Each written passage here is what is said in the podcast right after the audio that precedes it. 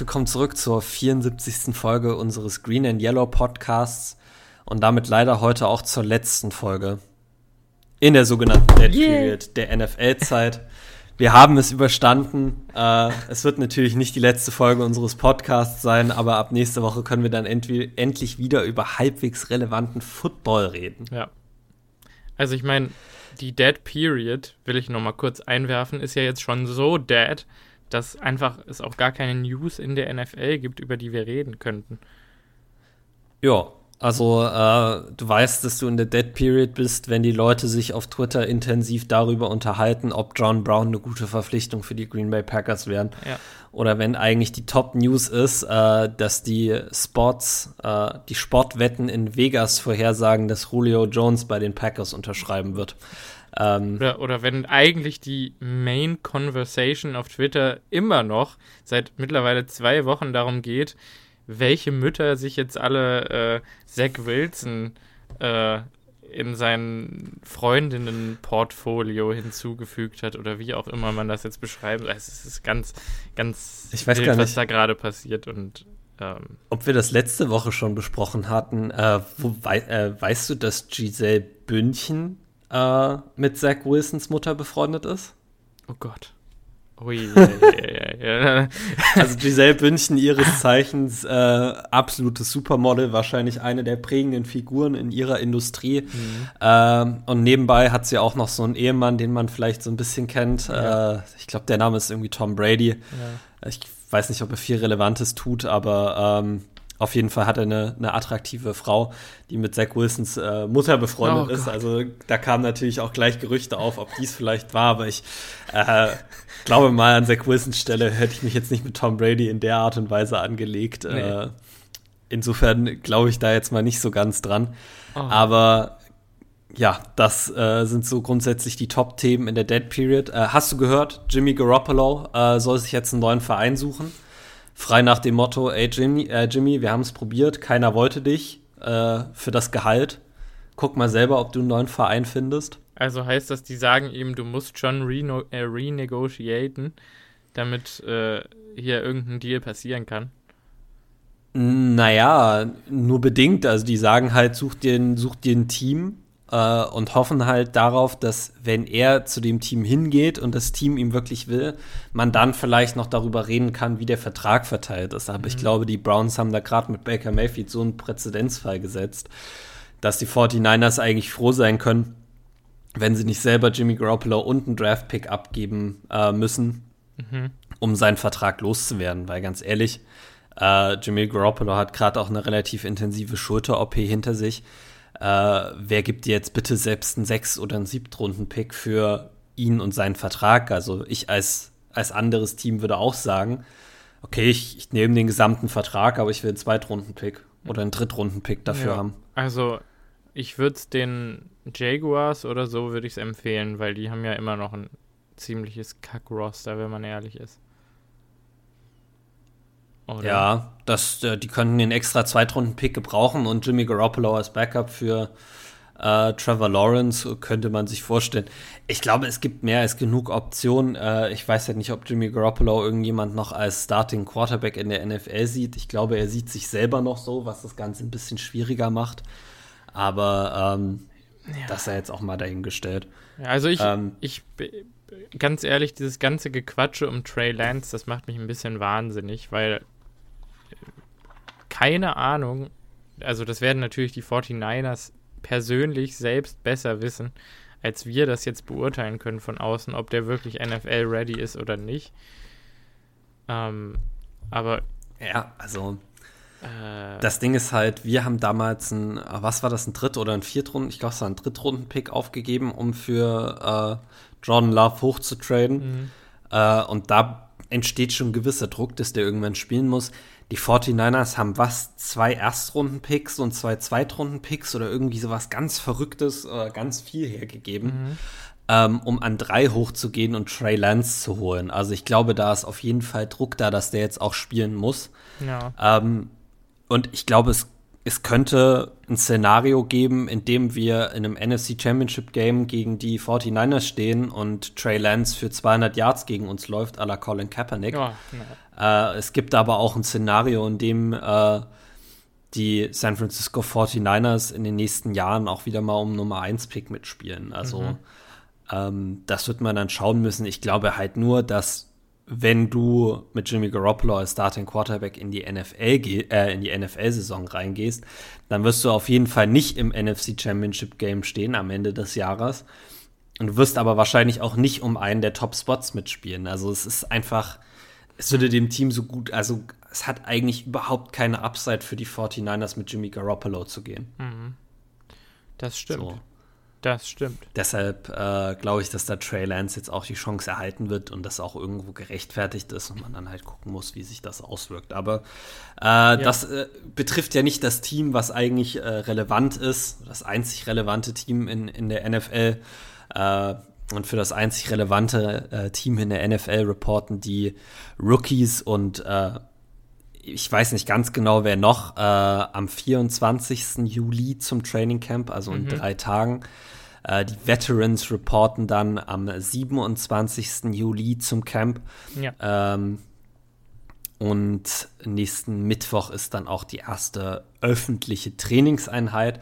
Und deshalb haben wir diesen kleinen Witz am Anfang gemacht, weil nächste Woche in der Folge können wir euch schon darüber berichten, was da an diesen ersten öffentlichen Trainingseinheiten äh, so abgegangen ist, die jetzt noch nicht so aussagekräftig sind, weil sie wahrscheinlich noch ohne Pads stattfinden werden. Und ich erinnere nur noch mal an das Zitat von Aaron Rodgers, so wirklich wissen, was man an den Spielern hat, tut man erst, wenn die Pads draufkommen und dann vor allen Dingen auch in den Joint Practices und gegen die New Orleans Saints. Und dennoch wird es sehr interessant werden, da bin ich sicher. Also von ja, Beginn absolut. an sehr also, interessant.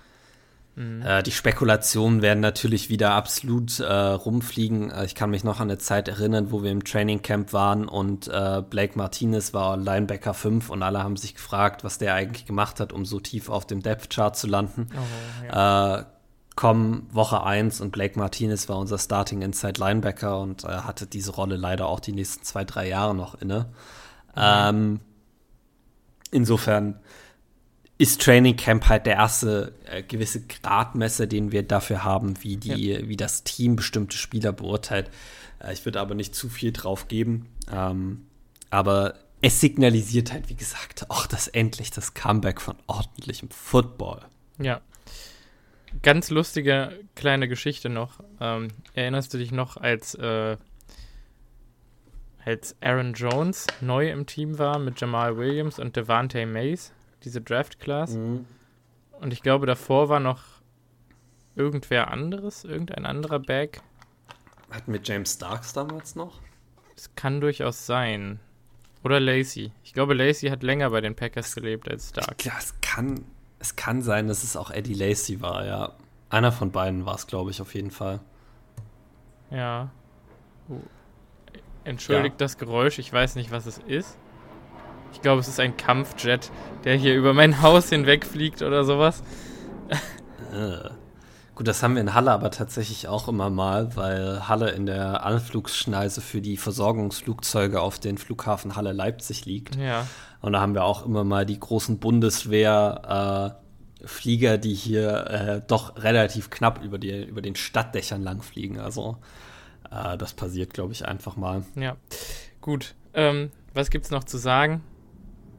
Du wolltest noch deine Geschichte, da, du kannst doch, du kannst doch nicht sowas anfangen. Ach so, ach Gott, das hat mich total rausgebracht. Das tut mir leid, Leute. Ähm, ja, nee, ich wollte nur sagen, es war total wahnsinnig.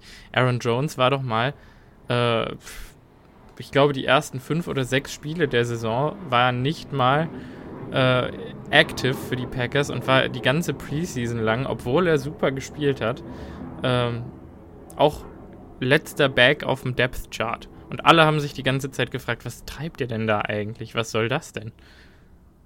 Ja, äh, Mike McCarthy, Ladies and Gentlemen. Ja, genau, das er war. ist äh, zum Glück nicht mehr unser Problem, äh, sondern jetzt das Problem der Dallas Cowboys.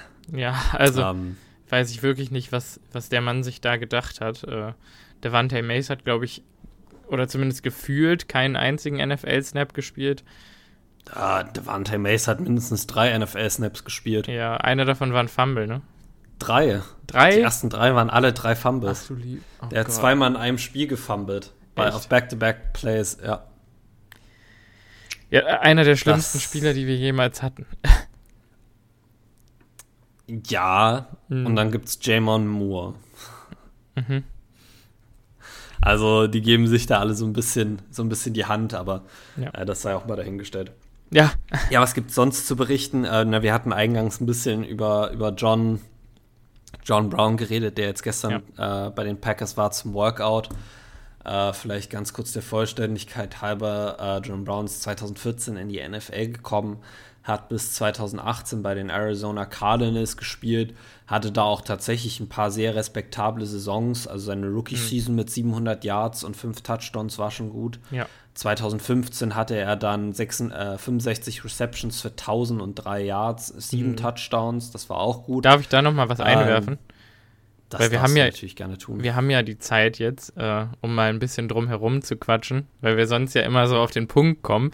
Äh, ich 2005. wollte gerade sagen, dieses Drumherum quatschen sorgt, glaube ich, dafür, dass wir immer so lange Folgen haben, aber gönn dir. Ja, also 2015 hatte äh, Smoke Brown, also äh, er wurde oft Smoke Brown genannt, weil er smoking oder blazing fast war, weil er seine Gegenspieler gesmoked hat, in Anführungszeichen. Ähm, äh, was ich glaube, was auch Geschichte ist mittlerweile. Ähm, jedenfalls in der Saison 2015 hat er in 15 Spielen 65 Receptions für 1003 Yards gehabt. Das waren 15 Yards per Reception, 15,4, was wirklich ziemlich stark Ja. ist und eben genau sein Skillset auch widerspiegelt. Also einfach nur ein Deep Threat zu sein. Also diese Flugzeuge machen mich wirklich wahnsinnig. Es tut mir unfassbar leid. Ähm, er hatte auch sieben Touchdowns in dem Jahr und gefühlt. Die Packers haben gegen die Cardinals gespielt und ähm, das, glaube ich, in Woche 15 oder 16 der 2015er Saison. Und soweit Ja. ich mich erinnern kann, war das das Jahr der Emergence von Lane Taylor auf der einen Seite. Wir hatten, glaube ich, mehrere Spiele, wo JC Tretter auf Left Tackle war, unser alter Backup-Center. Ähm, Ja. wo TJ Lang, Josh Sitten, Corey Lindsey und Brian Bulaga verletzt waren und ich glaube David Bakhtiari noch kein Starter war oder zumindest nicht so etabliert, wie er es heute ist. Ähm, Ja. wo auch Don Barclay, falls sich Leute noch an diesen Namen erinnern können, ähm, Gott. Spiele für die Packers gemacht hat. Holding Call. Ja, ja, nicht mal, wenn, wenn die Arme schnell genug gewesen wären für Holdings, ne? Also, ähm, Ja. das war unfassbar. Ich glaube, wir haben dann in der Zeit auch diesen Jari Evans noch verpflichtet. Kann aber auch sein, dass das später war. Stimmt, ja. Diese absolute Offensive Line-Legende von den Saints, die sich aber leider bei uns gar nicht mehr bewegen konnte. Ähm, War einfach schon zu alt. Mhm. Auf jeden Fall gab es da dieses eine Regular Season Game gegen die Cardinals und da wurden wir einfach 38 zu 3 oder irgendwas in die Richtung vom Feld gefegt von einem Carson Palmer, der wirklich auf MVP-Pace war. Und das war eins der schlimmsten Packers-Spiele jemals, die ich gesehen habe. Und ich habe Ja. das Gefühl, dass Smoke Brown da 200 Yards und drei Touchdowns hatte oder so. Das war ganz schlimm. Die hatten, Ja. die hatten auch noch diesen, diesen kleinen Backup-Slot-Receiver, diesen JJ Nelson, der hat auch sein Breakout-Game gegen die Packers gehabt und danach nie wieder irgendwas gemacht, gefühlt. Ähm, Ja. ja, und ich meine, vier Wochen später hätten wir dann in den Playoffs wieder gegen die Cardinals spielen müssen. Ja. Und ich suche das Spiel hier tatsächlich gerade, um mir die Stats anzugucken. Ja. Ich finde es nicht. ja, es war schlimm. Ich, also, ich meine auch, dass unsere, dass, dass da diese Wide Receiver Verletzungsmisere angefangen hat schon. Die, Ja, das war das, das war das Jahr, wo, wo Jordy Nelson sich das Kreuzband gerissen hat. Genau, und dann hat dann sich, glaube ich, Randall Cobb irgendwo die Rippen geprellt bei so einem Wahnsinns-Catch. Und Mhm. ja, oder, oder irgendwie, irgendwie sich die Lunge punktiert oder sowas. Und Davante Adams hatte, meine ich, auch irgendwas. Das war sein Rookie-Jahr oder sein zweites, wo eh Nee, nicht so viel war- zu holen war. Adams hatte diesen, diesen High-Ankle-Sprain, der sich durch die gesamte Saison gezogen genau, hat. Genau, genau, genau. Wo dann alle verlangt haben, dass der gecuttet wird. Ja, was auch wirklich lächerlich war. Äh, und ich meine, ah, da waren ja, genau. unsere Go-To-Guys waren doch da Jared Abradaris, Jeff Janis und das war es eigentlich ja. auch schon, ne? Genau, im, im, im äh, es waren Jared Abradaris, Jeff Janis. Ist da James Jones noch umgesprungen? Ich bin mir nicht sicher. Ah, ich kann es ja einfach nachgucken. Ich habe das Spiel nämlich gefunden. Ja, jetzt bin ich ähm, gespannt. Genau, James Jones war tatsächlich noch bei uns da. Der hat auch tatsächlich in dem Spiel fünf Receptions für 46 Yards gehabt. Mhm. Uh, Receiving Yards, Michael Floyd für die Cardinals hatte 111 Yards. David Johnson, ich glaube, das ist der, der Running Back David genau. Johnson auch gewesen, ja. hatte 88 Yards Receiving, 39, 39 Yards Rushing. Ähm, Larry Fitzgerald hat tatsächlich nur 29 Yards Receiving, John Brown 25 Yards Receiving nur, Devante Adams 42 Yards Receiving. Äh, aber wir sind da einfach komplett auseinandergenommen worden. Äh, die Cardinals haben zwei Fumbles returned für Touchdowns.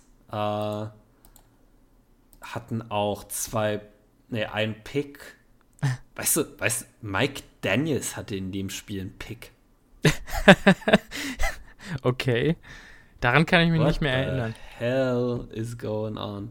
Genau, und dann äh, war halt das Divisional Game auch gegen die Cardinals. Das war dieses verrückte Spiel, was die Packers dann in Overtime verloren haben zu mm. diesem äh, ja. äh, Larry Fitzgerald Shuffle Pass. Ja. Genau, und da waren unsere Main Receiving Threats. Das können wir uns doch jetzt hier nochmal angucken. Da hatte Larry Fitzgerald in dem Spiel 176 Yards. Puh. John Brown hatte tatsächlich 82 Yards ah. Receiving. Ah. Jeff Janis, heroically, 11 Targets, 7 Receptions, 145 Yards, 2 Touchdowns. Der Junge war on Smoke. Ja. Also,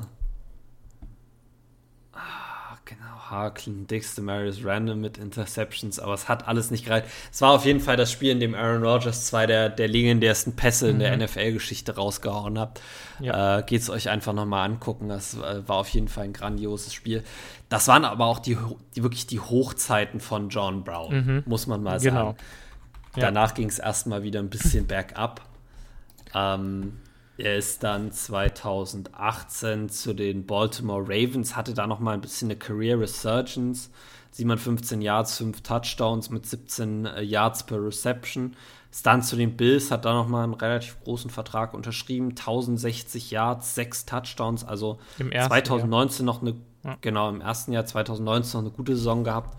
2020 dann abgefallen, äh, nur noch mhm. 500 Yards und drei Touchdowns und letztes Jahr bei drei Teams gewesen, bei den Denver Broncos, den Jacksonville Jaguars und äh, den Tampa Bay Buccaneers und konnte da bei keinem Team äh, landen, hatte ja. auch äh, sechs Targets und keine Reception, also äh, ich glaube nicht, dass der irgendwie der große Heißbringer dieses Jahr auf der Wide Receiver Position für uns sein wird. Äh, die Packers haben ihn auch nicht gesigned direkt nach seinem Workout.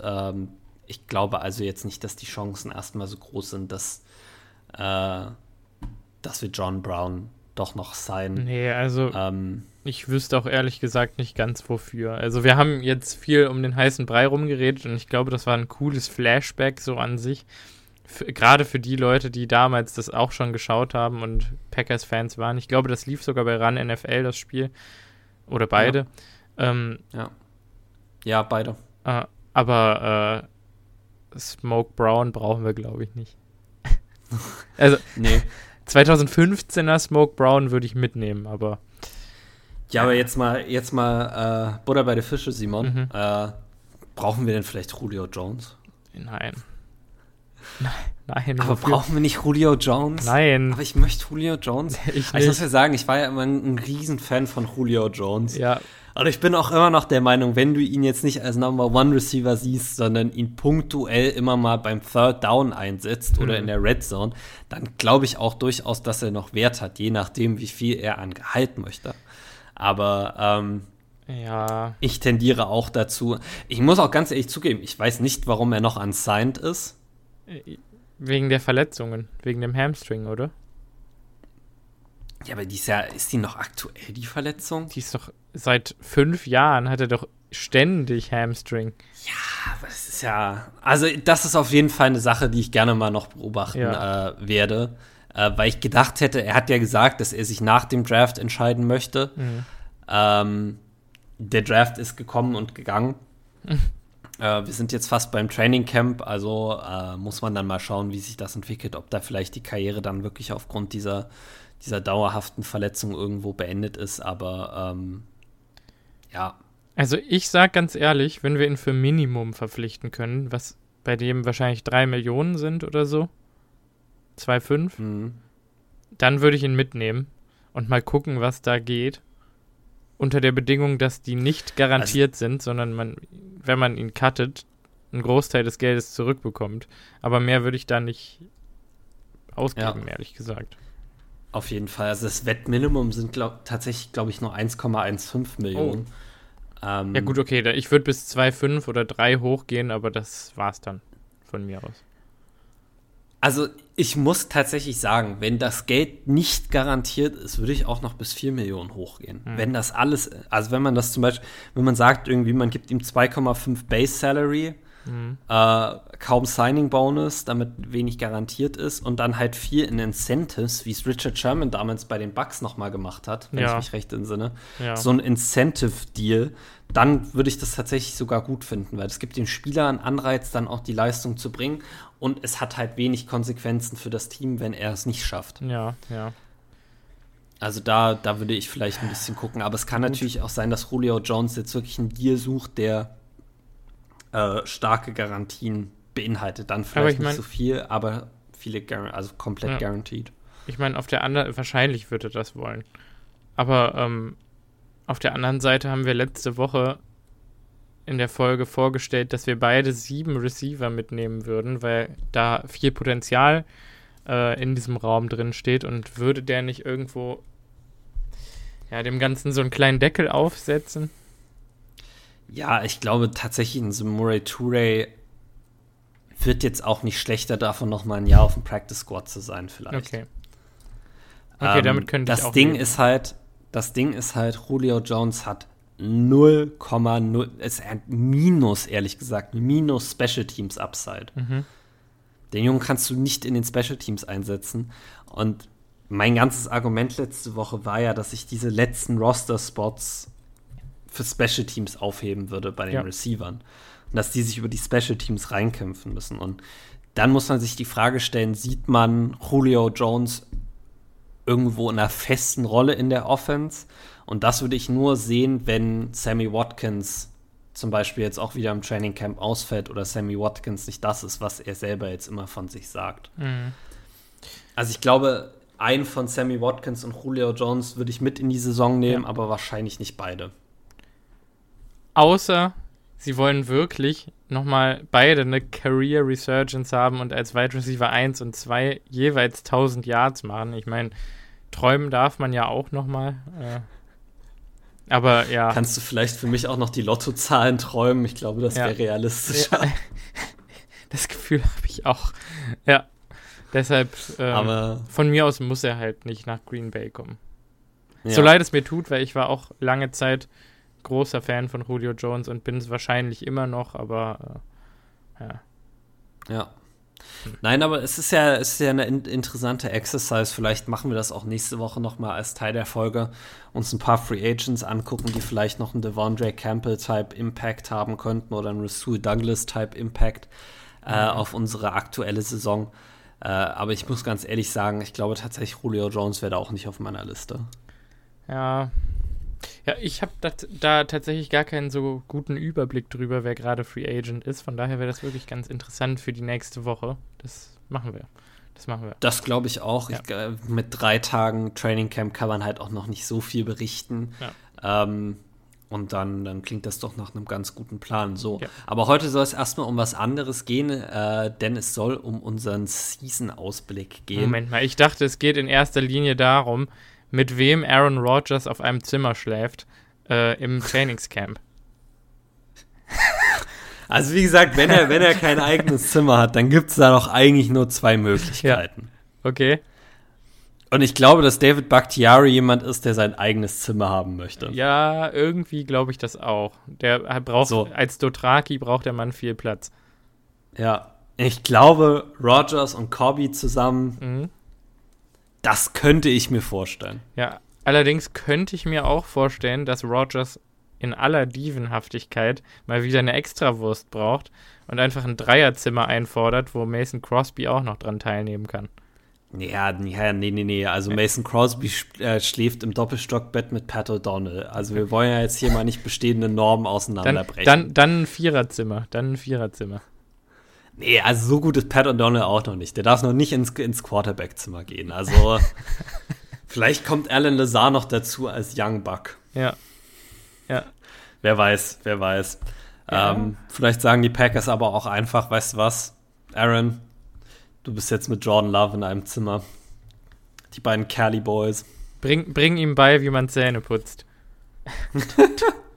Super. ich weiß auch nicht. bring ihm bei, wie man Zähne. Okay.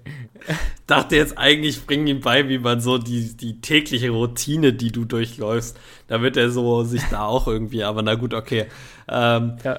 Wir werden es wahrscheinlich nicht herausfinden. Vielleicht fragt Pat McAfee ihn irgendwann mal ja. noch in seinem Podcast, dann können wir das hier berichten. Aber äh, ich tendiere jetzt erstmal dazu, dass äh, das wahrscheinlich nicht so Gesprächsthema sein wird. Aber stimmt, ich ähm, glaube, der Pat McAfee Podcast müsste, oder der Aaron Rodgers Tuesday müsste ja bald auch wieder anlaufen, ne? Irgendwann. Ja, zur neuen, äh, zur neuen Regular Season läuft er dann auf jeden Fall wieder an. Äh, er war jetzt auch schon mal wieder da im Podcast ja. unterwegs. Äh, ich glaube, wir werden jetzt wieder häufiger da sehen nachdem er seine Reisen abgeschlossen hat in die Schweiz und nach Deutschland und nach Ungarn. Uh. Was auch immer Aaron Rodgers in Ungarn gemacht hat. Yeah. Das weiß wahrscheinlich auch nur er, aber. ähm, ja. Keine Ahnung. Das, entzieht sich meiner Kenntnis so.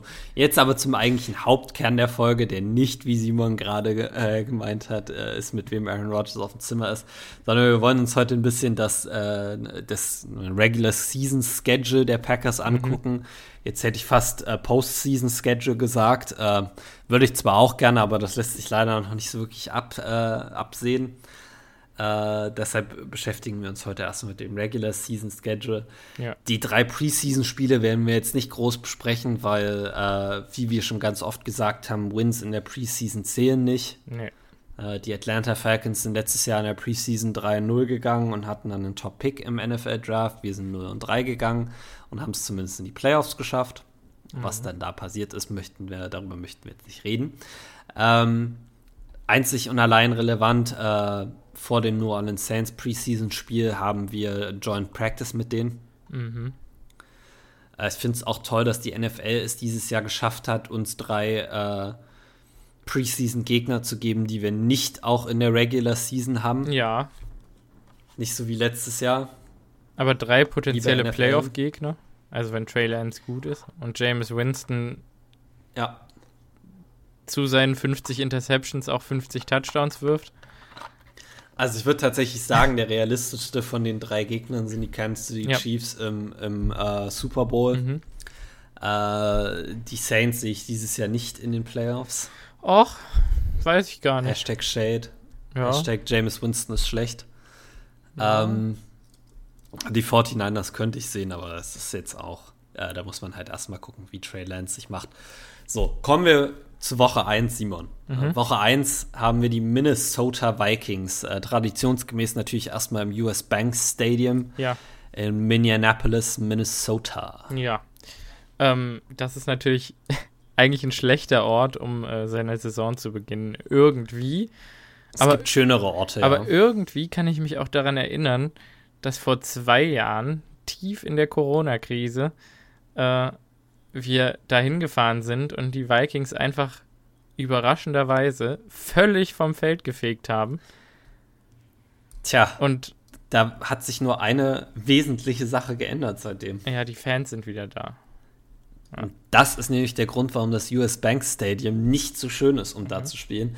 Das sind nämlich die Fans der Minnesota Vikings, die das Gefühl haben, äh, dass sie noch ganz viel Lärm machen müssen. Ich meine, wenn man halt nur die Regular Season zur Verfügung hat, um das zu machen und dann nicht noch die Postseason, dann kann man da ja halt auch schon alles geben. äh, das kann ich auch irgendwo verstehen.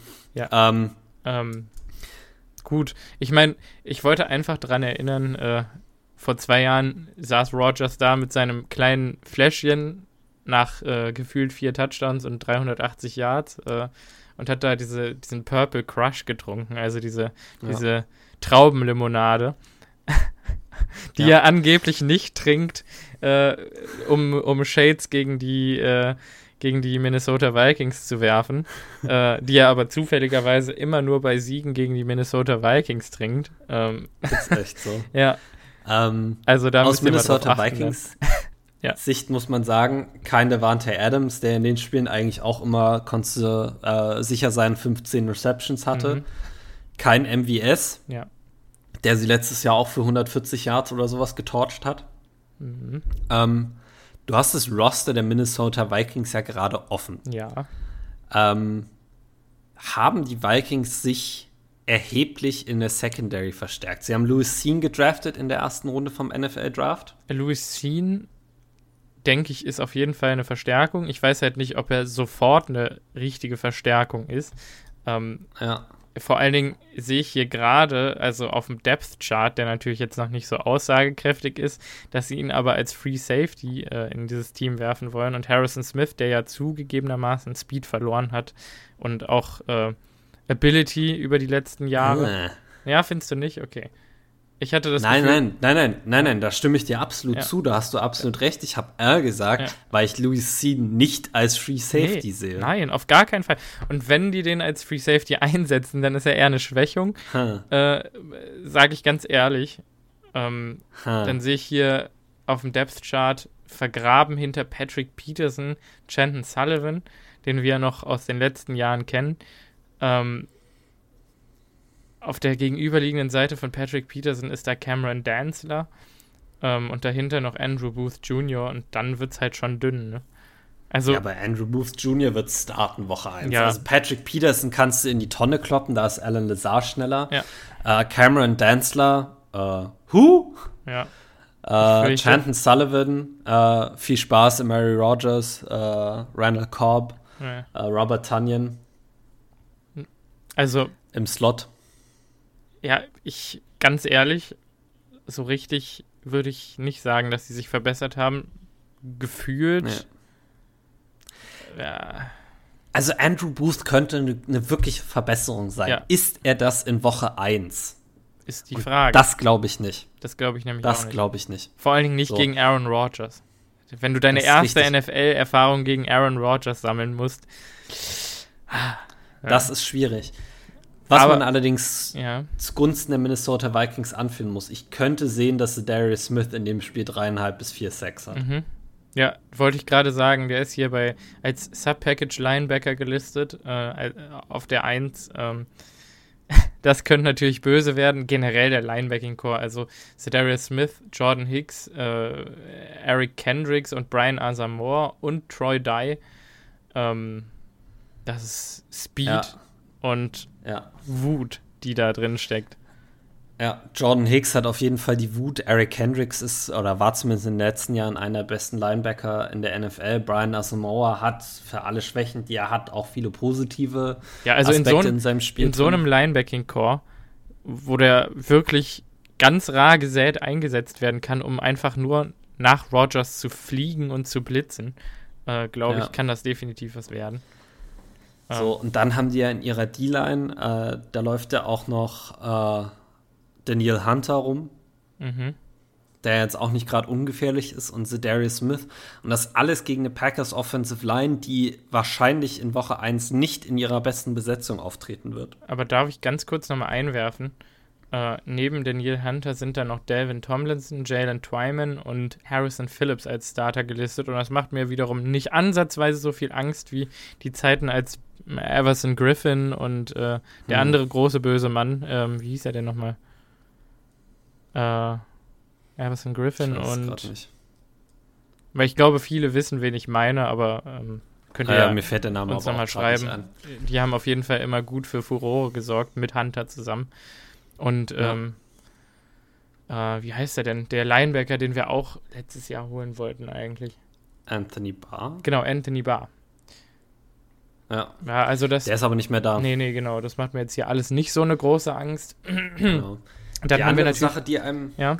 Ja, wollte ich gerade sagen, in der Offense, die einem noch Angst machen kann, äh, Delvin Cook und äh, Alexander Madison als Running Back, mhm. ein starker One-Two-Punch. Äh, Justin Jefferson und Adam Thielen auf Receiver auch stark.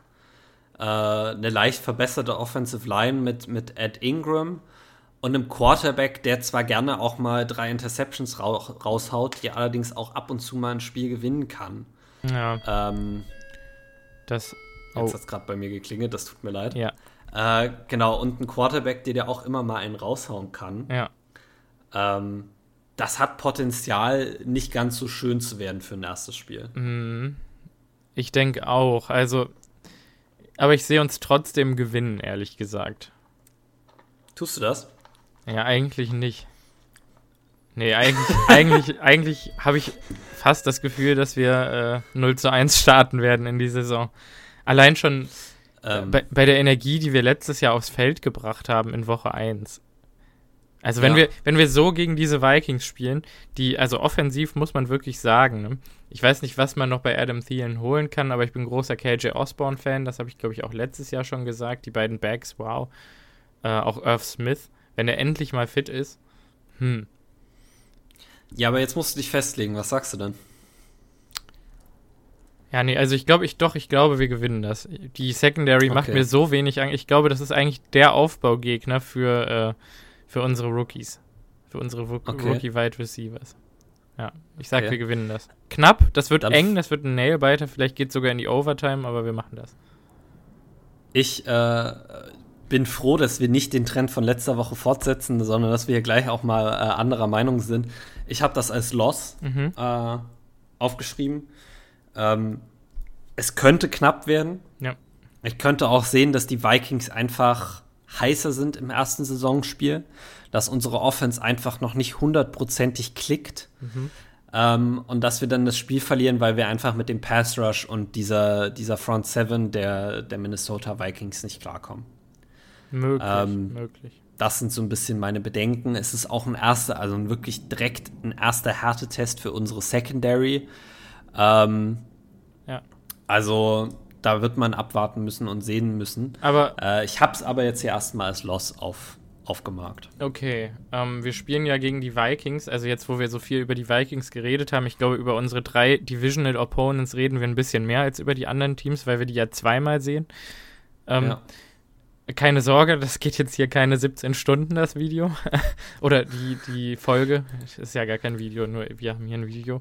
Ähm, jedenfalls äh, treffen wir die in Woche 17 am äh, 1. Januar, also an Neujahr, wieder die Vikings.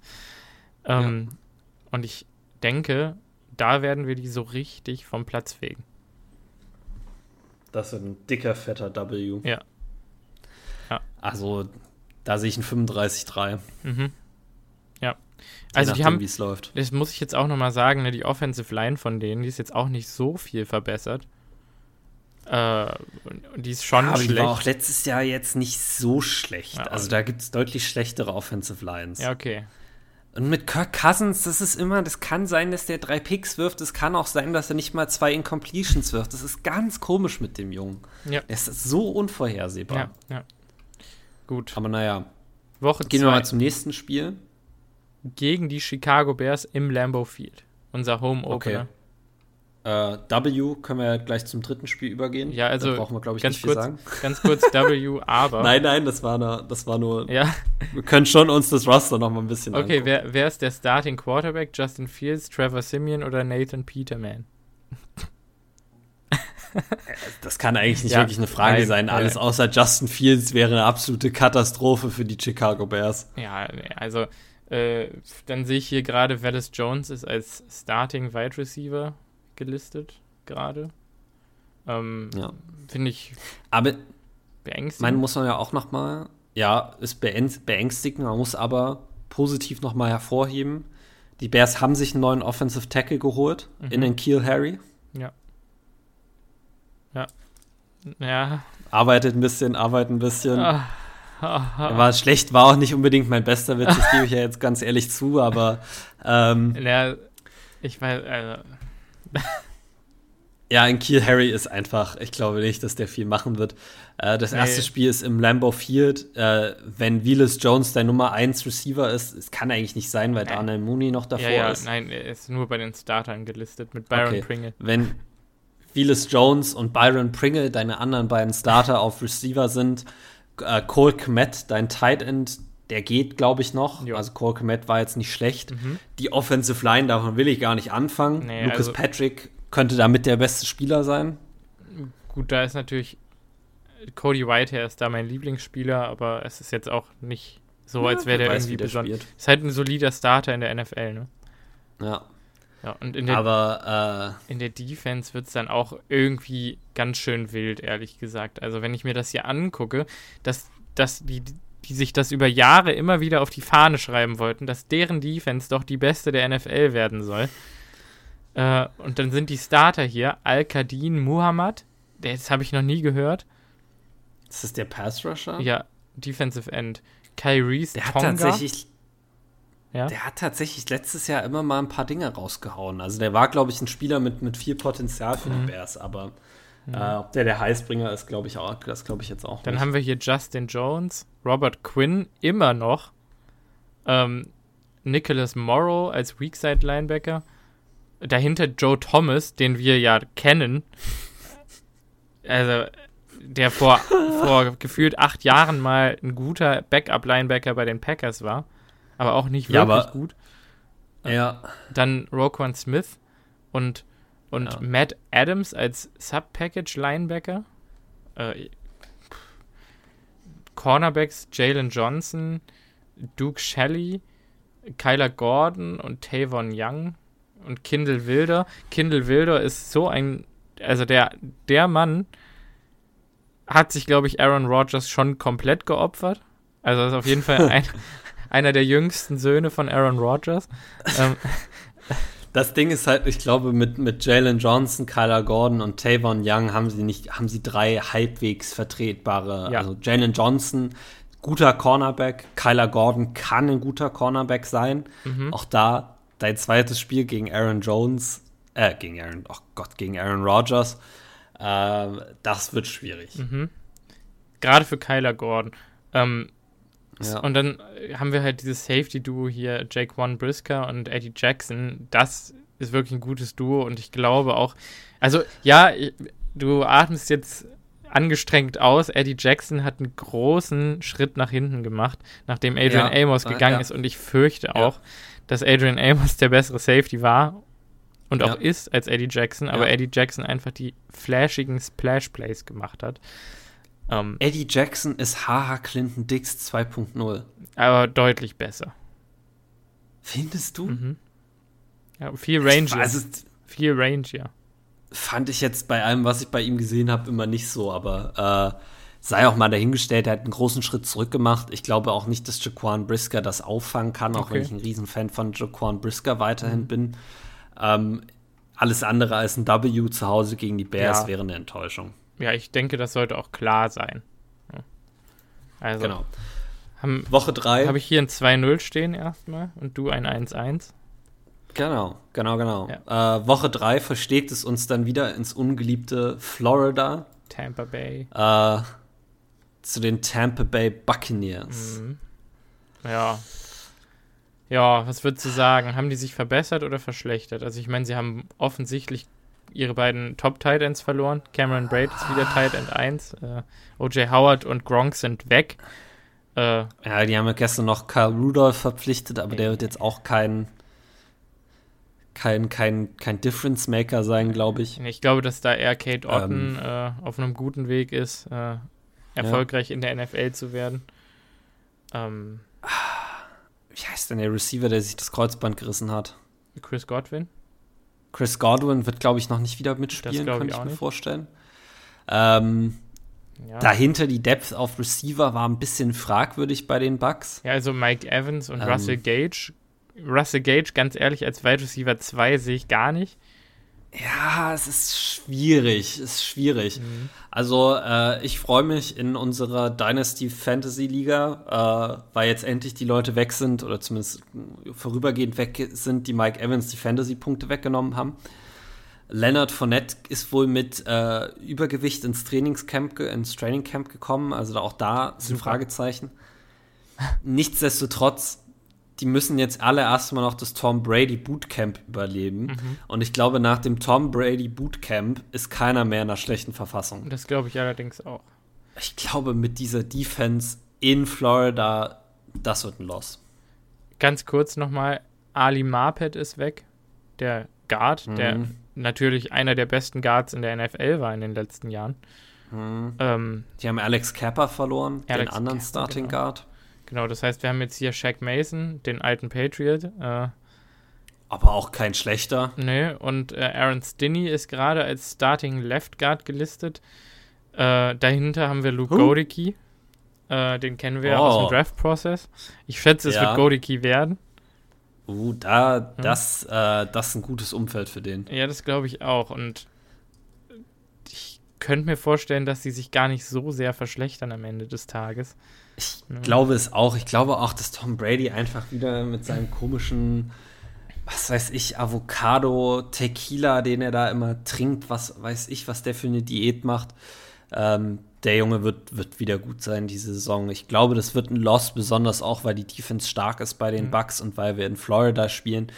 Ähm, ich glaube, es gibt auch ein Szenario, in dem äh, unsere Offense in den ersten beiden Wochen sehr gut klickt, weil sie halt anders aussieht als davor. Mhm. Und Woche drei die Bugs das grundlegend, also grundsätzlich zerlegen, unsere Offense. Ja, das kann durchaus sein.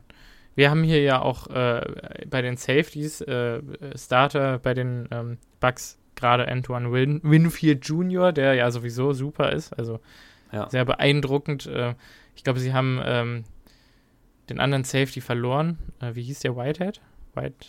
Ja, ja Whitehead. John Whitehead. John Whitehead haben sie ja. verloren. Ich weiß, nach wohin haben die den verloren? Nach Jacksonville? Ich, ich wollte jetzt zu den New York Jets sagen, aber ich bin, weiß es auch nicht. Ich weiß auch nicht. Auf jeden Fall ihr neuer Free Safety ist hier Logan Ryan, der Cornerback. Äh, auch Expatriate. Ähm, und dahinter haben wir halt noch Keanu Neal, der in meinen Augen einfach ein Linebacker ist. Ja.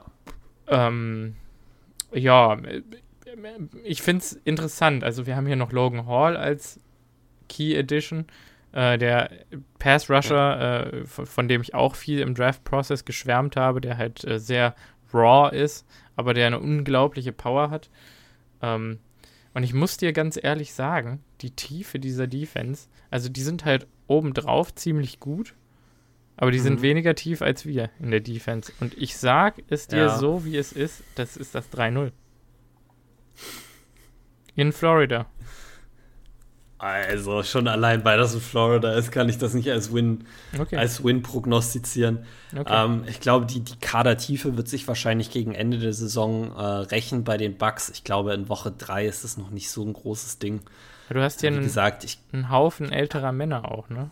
Lavante David, ja, Akeem Hicks. Einen Haufen älterer Männer, die mit äh, Tom Brady zusammenspielen. Logan Ryan, Tom Brady, Leonard Fournette, Mike Evans, Cameron Ich Braid. muss tatsächlich sagen, ja. ich will es jetzt hier einmal kurz gesagt haben. Die Packers haben jedes Jahr ein Spiel dabei, in dem sie absolut untergehen. Mhm. Ich kann mich an ein Spiel gegen die Chargers erinnern. Ich kann mich an ein Regular-Season-Spiel gegen die Bucks erinnern. Ich kann mich an das Saints-Spiel letztes Jahr erinnern. Ja. Ich habe da ich aber ich habe da ein paar andere Games im Auge tatsächlich. Aber nee, ganz ehrlich, ich bin mir so sicher, dass es Woche 3 in Florida sein wird. Okay. Äh, würde ich mitnehmen, würde ich, es wäre auch okay für mich, aber muss ja nicht sein. Also, ja. also dann haben wir jetzt Absolut. hier ähm, Sonntag, der 2. Oktober, Woche 4, die Packers hosten die New England Patriots um Mac Jones. Das ist für ah. mich nämlich ein so ein Spiel, wo wir eventuell unterschätzen könnten, was die Patriots wirklich aufs Feld bringen können. Ähm, du zeigst mir hier ein großes W in die Kamera. Ähm, ja. Ich bin mir da nicht ganz so sicher, ehrlich gesagt. Ich zeige ein großes W in die Kamera. Mhm. Also erstens habe ich Riesenfragen, was das Play-Calling in der Offense angeht bei den, bei den New England Patriots. Mhm. Also wer huscht da jetzt rum? Matt Patricia? Äh, Bill O'Brien? Äh, vielleicht macht es Bill Belichick auch selber. Wahrscheinlich. Vielleicht machen sie es alle drei im Verbund. Entschuldigung, das klingt für mich nicht so, als ob sie den Verlust von Josh McDaniels als Offensive Coordinator auch nur ansatzweise abfangen können. Mhm. Ähm, kein Fan von den dreien als Offensive Play Caller. Mac Jones ist, glaube ich, ein Quarterback, der den Packers grundsätzlich liegt, weil er eher ein Pocket Passer ist und sie da nicht so äh, darauf acht geben müssen, dass sie ihre Lane Integrity halten, sondern dass sie einfach dafür gehen können. Äh, die Patriots Offensive Line habe ich Fragen. Also ob Cole Strange, der Erstrunden-Pick aus Chattanooga, äh, schon in der Lage sein wird, Devontae Wyatt, Jaron Reed und Kenny Clark im, im, im Schach, in Schach zu halten, wage ich mal zu bezweifeln, ist der Starting Linebacker immer noch Dante Hightower? Äh, nein. Weil wenn ja, okay. Nein, wir haben hier Jawan Bentley haben wir auf der linken Seite, auf der rechten Seite haben wir ja. Mac Wilson und in der Mitte, beziehungsweise als Sub-Package, ähm, oh, Matthew, jo äh, Matthew Judon ist zurück bei den Patriots. Das, ähm, ich dachte irgendwie, der wäre dann nicht mehr. Äh, und Josh Uche, der sagt mir gar nichts. Pass Rusher aus Michigan. Ist das nicht ähm, der, der sich äh, die Achillessehne gerissen hat in mhm. seinem Pre-Draft-Workout? Weiß nee, das nicht. war ein anderer. Nee, das war David Ajabo. Josh Uche ist aus dem letzten Draft ein Erstrunden-Pick mhm. äh, oder ein Zweitrunden-Pick von den, von den Patriots. Äh, die Patriots haben JC Jackson verloren auf Corner. Mhm. Ähm, spielen die McCourty-Brüder da zufällig noch Safety? Äh, Devin, ja. Hm. Ja. Dachte ich mir schon. Mhm. Stefan Gilmore ist nicht mehr da. Ja, okay, okay. Du, du, ich glaube, du hast mich. Äh, Malcolm Butler ist halt wieder da. Äh, und Jalen Mills. Ähm, Boah, Jalen Mills und Malcolm Butler. Und Aaron Rodgers, er zittert im Schlaf im Training. Dahinter haben wir noch Jonathan Jones. Ich fürchte fast, dass das mittlerweile der beste von den dreien ist. Ähm, Gute Nacht. W, ja, okay. move on. Okay, ich glaube, auch die Pass-Rusher, ne? Ansonsten hier Defensive Line Lawrence Guy, den wir ja noch kennen, ähm, von ganz früher. Äh, Devin Goodshaw aus äh, Pass-Rusher im weitesten Sinne. LSU Lawrence Guy. Und Dietrich Weiss. Ich glaube, okay. Move okay, 4-0. Machen wir. Dankeschön. Ich habe Angst vor Mac Jones, das sage ich dir ganz ehrlich, aber äh, ja, nee. Okay. Ich nicht. Dann Woche 5. Wir fliegen nach London. Also ich fliege auch nach London. Ähm, ich fliege nicht nach London. Schade. Ähm, und wir treffen auf die New York Giants im Tottenham Hotspur Stadium an der White Hart Lane. Ähm, sehr schönes Stadion, die, die neue White ja. Hart Lane. Äh, die alte natürlich auch, aber die neue ist jetzt auch wirklich cool. Ich freue mich da echt drauf. Ähm, ja. ja, danke nochmal an Andy. Äh, und ähm, ja, was erwarten wir? Ich habe jetzt äh, in letzter Zeit ein paar Mal gelesen, dass die Giants äh, mehr zu bieten haben könnten, als wir ursprünglich geglaubt haben. Du, du zeigst dir so ein Gähnen an. Also, also vielleicht, äh, vielleicht müssten wir mal so einen Podcast äh, im Videoformat machen. das ist, ist schon so, Entschuldigung, ich bin gerade, ich bin gerade irgendwie, ich fühle mich gerade auf Smoke. Ähm, ja. Ja. ähm, ähm, ja, ich weiß nicht, ich habe jetzt letztens äh, gelesen, dass irgendwie Vegas äh, die bei plus äh, 7,5 Wins hat oder so. Ähm, das heißt, Konsens ist, man erwartet. Vielleicht über die nächsten beiden Saisons zusammen. Man, man erwartet von ihnen acht Wins. Ähm, ich glaube, sie haben auch tatsächlich Verbesserungen am Roster vorgenommen. Allerdings Warte haben mal, wir hier ist nochmal Starting Quarterback?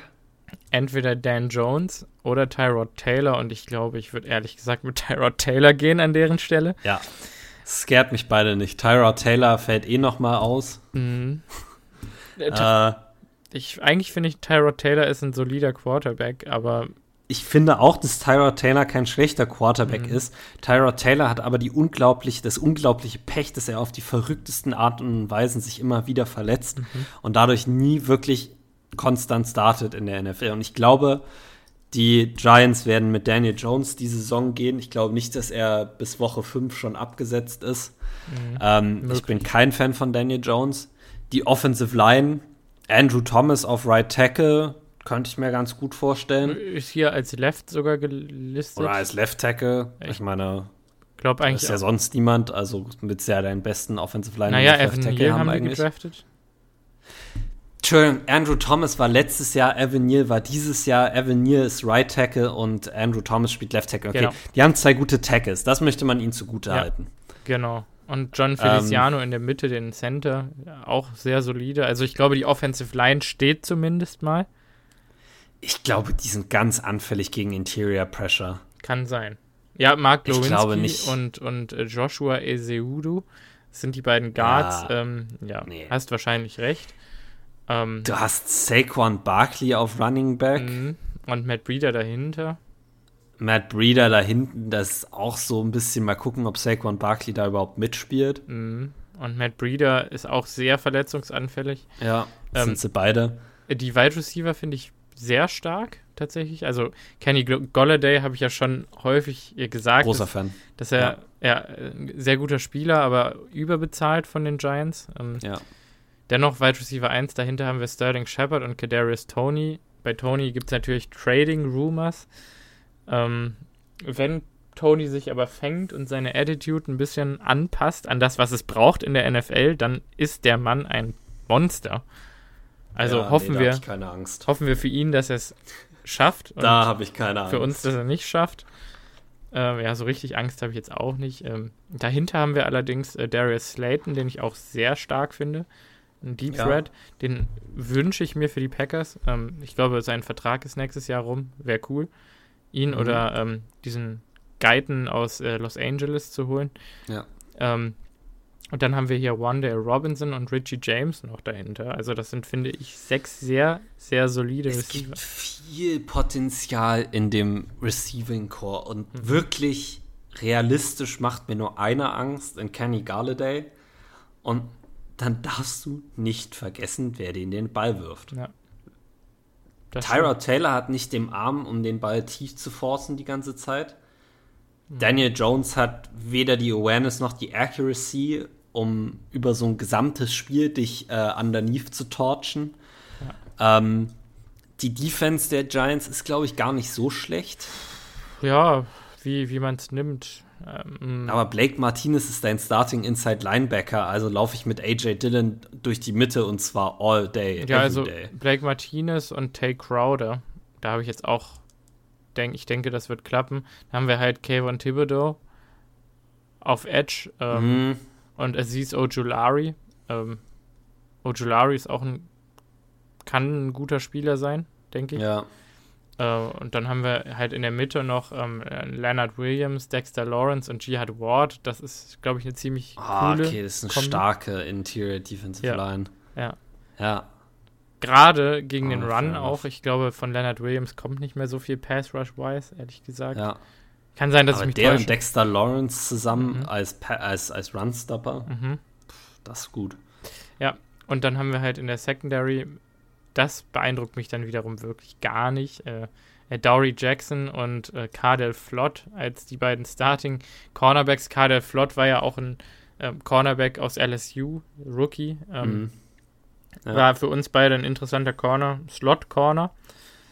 Äh, wirft die Frage nach ja, Cornerback Runde 2 auf. 6 und 7. Ja, genau. Runde 6 und 7 für die Packers halt. Ja. Äh, Also, ja, ist halt ein bisschen bedenklich, dass der hier als Starter gelistet ist. Als Left Cornerback. Und dahinter ist halt auch nichts, ne? Da ist äh, Rodarius Williams und Darnay Holmes sind die Ersatzspieler. Habe ich beide noch nie gehört. nope. Mm, und dann haben wir Safeties, Xavier McKinney und Julian Love. Also sehe ich hier Henry Black noch in, in dem Depth Chart. Ähm, ja, weiß ich nicht. Okay. Ja. Ich sag W. Ich auch. 5-0 für die Packers.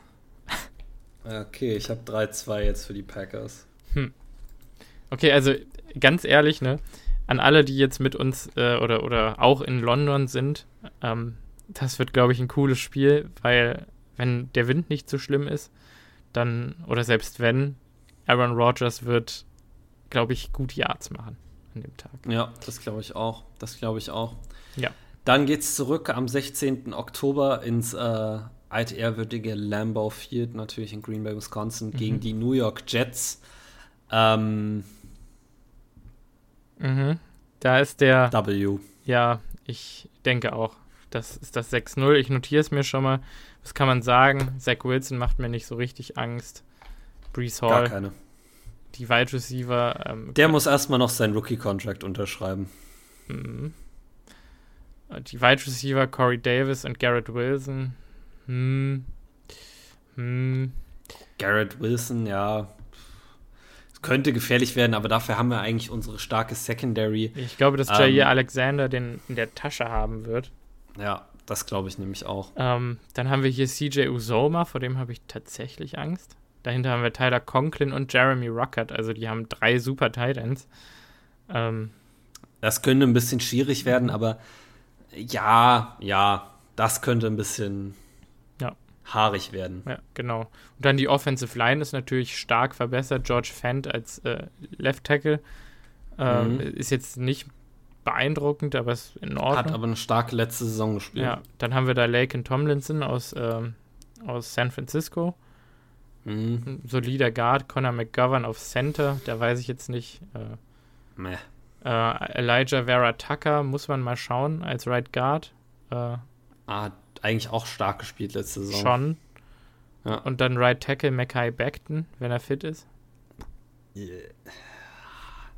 Er hat nicht gut gespielt letzte Saison. Also ich glaube, da hat unser Pass Rush tatsächlich ein bisschen eine Möglichkeit, da auch was anzustellen. Äh, auf, auf Linebacker, wen haben die da? CJ Mosley noch? Oder? Ja, CJ Mosley, Quincy Williams und Hamza Nasir Nasirildin.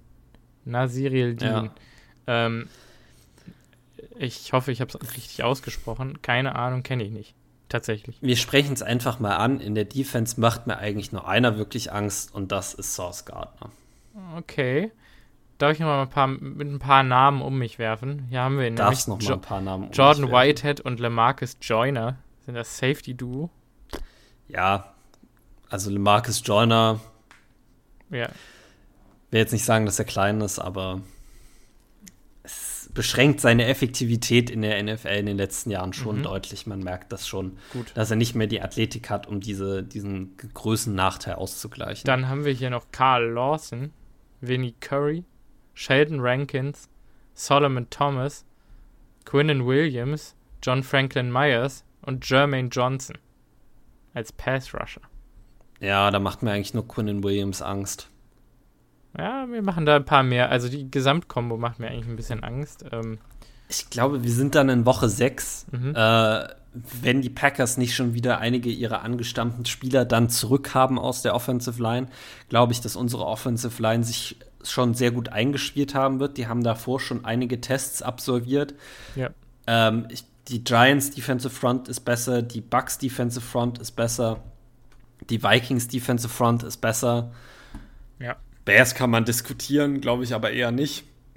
Ja, also ich glaube, dass die Packers da schon Schlimmeres gesehen haben und äh, da besser eingespielt werden. Und da sind jetzt, ist jetzt keiner dabei, der so ein absoluter Difference Maker ist. Das sind alles solide Pass-Rusher, aber mhm. das ist keiner, auch Jermaine Johnson. Quinnen Williams muss man erst mal ist ein absoluter Difference Maker. Vor allen ja, Dingen in der, der ist, in dem Environment. Ja, der eine. In dem Environment ja. ist der ein Difference Maker. Und ehrlich gesagt, ich könnte mir vorstellen, dass das die Identität vom Team wird, einfach einen brutalen Pass Rush zu haben. Und dass der gerade sehr underrated ist, aber we'll see. Also es sind immer noch halt die Jets. Auch, ja, die müssen halt auch Zach Wilson ausgleichen. Also, naja. Ja. Gut. Oder Joe Flacco, wer weiß. Okay, Woche 7, Washington Commanders in Washington. Ja. Das Football-Team, die Football-Dudes, keine Ahnung, wie man sie nennen will. Also Commanders, gefällt dir das? Das muss mir auch nicht gefallen. Ich finde die ganze Franchise abstoßend, ja. deshalb äh, kann man die, glaube ich, nennen, wie man will.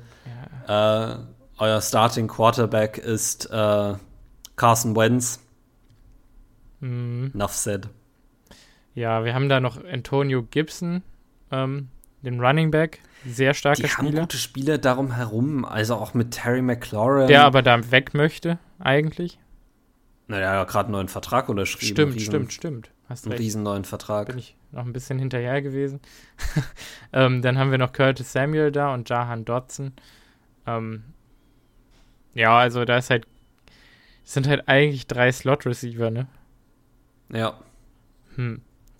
Also ich will jetzt nicht sagen, dass Terry McLaurin auf den Slot beschränkt ist, aber ich glaube. Nee, auf keinen Fall, aber. Äh, ja.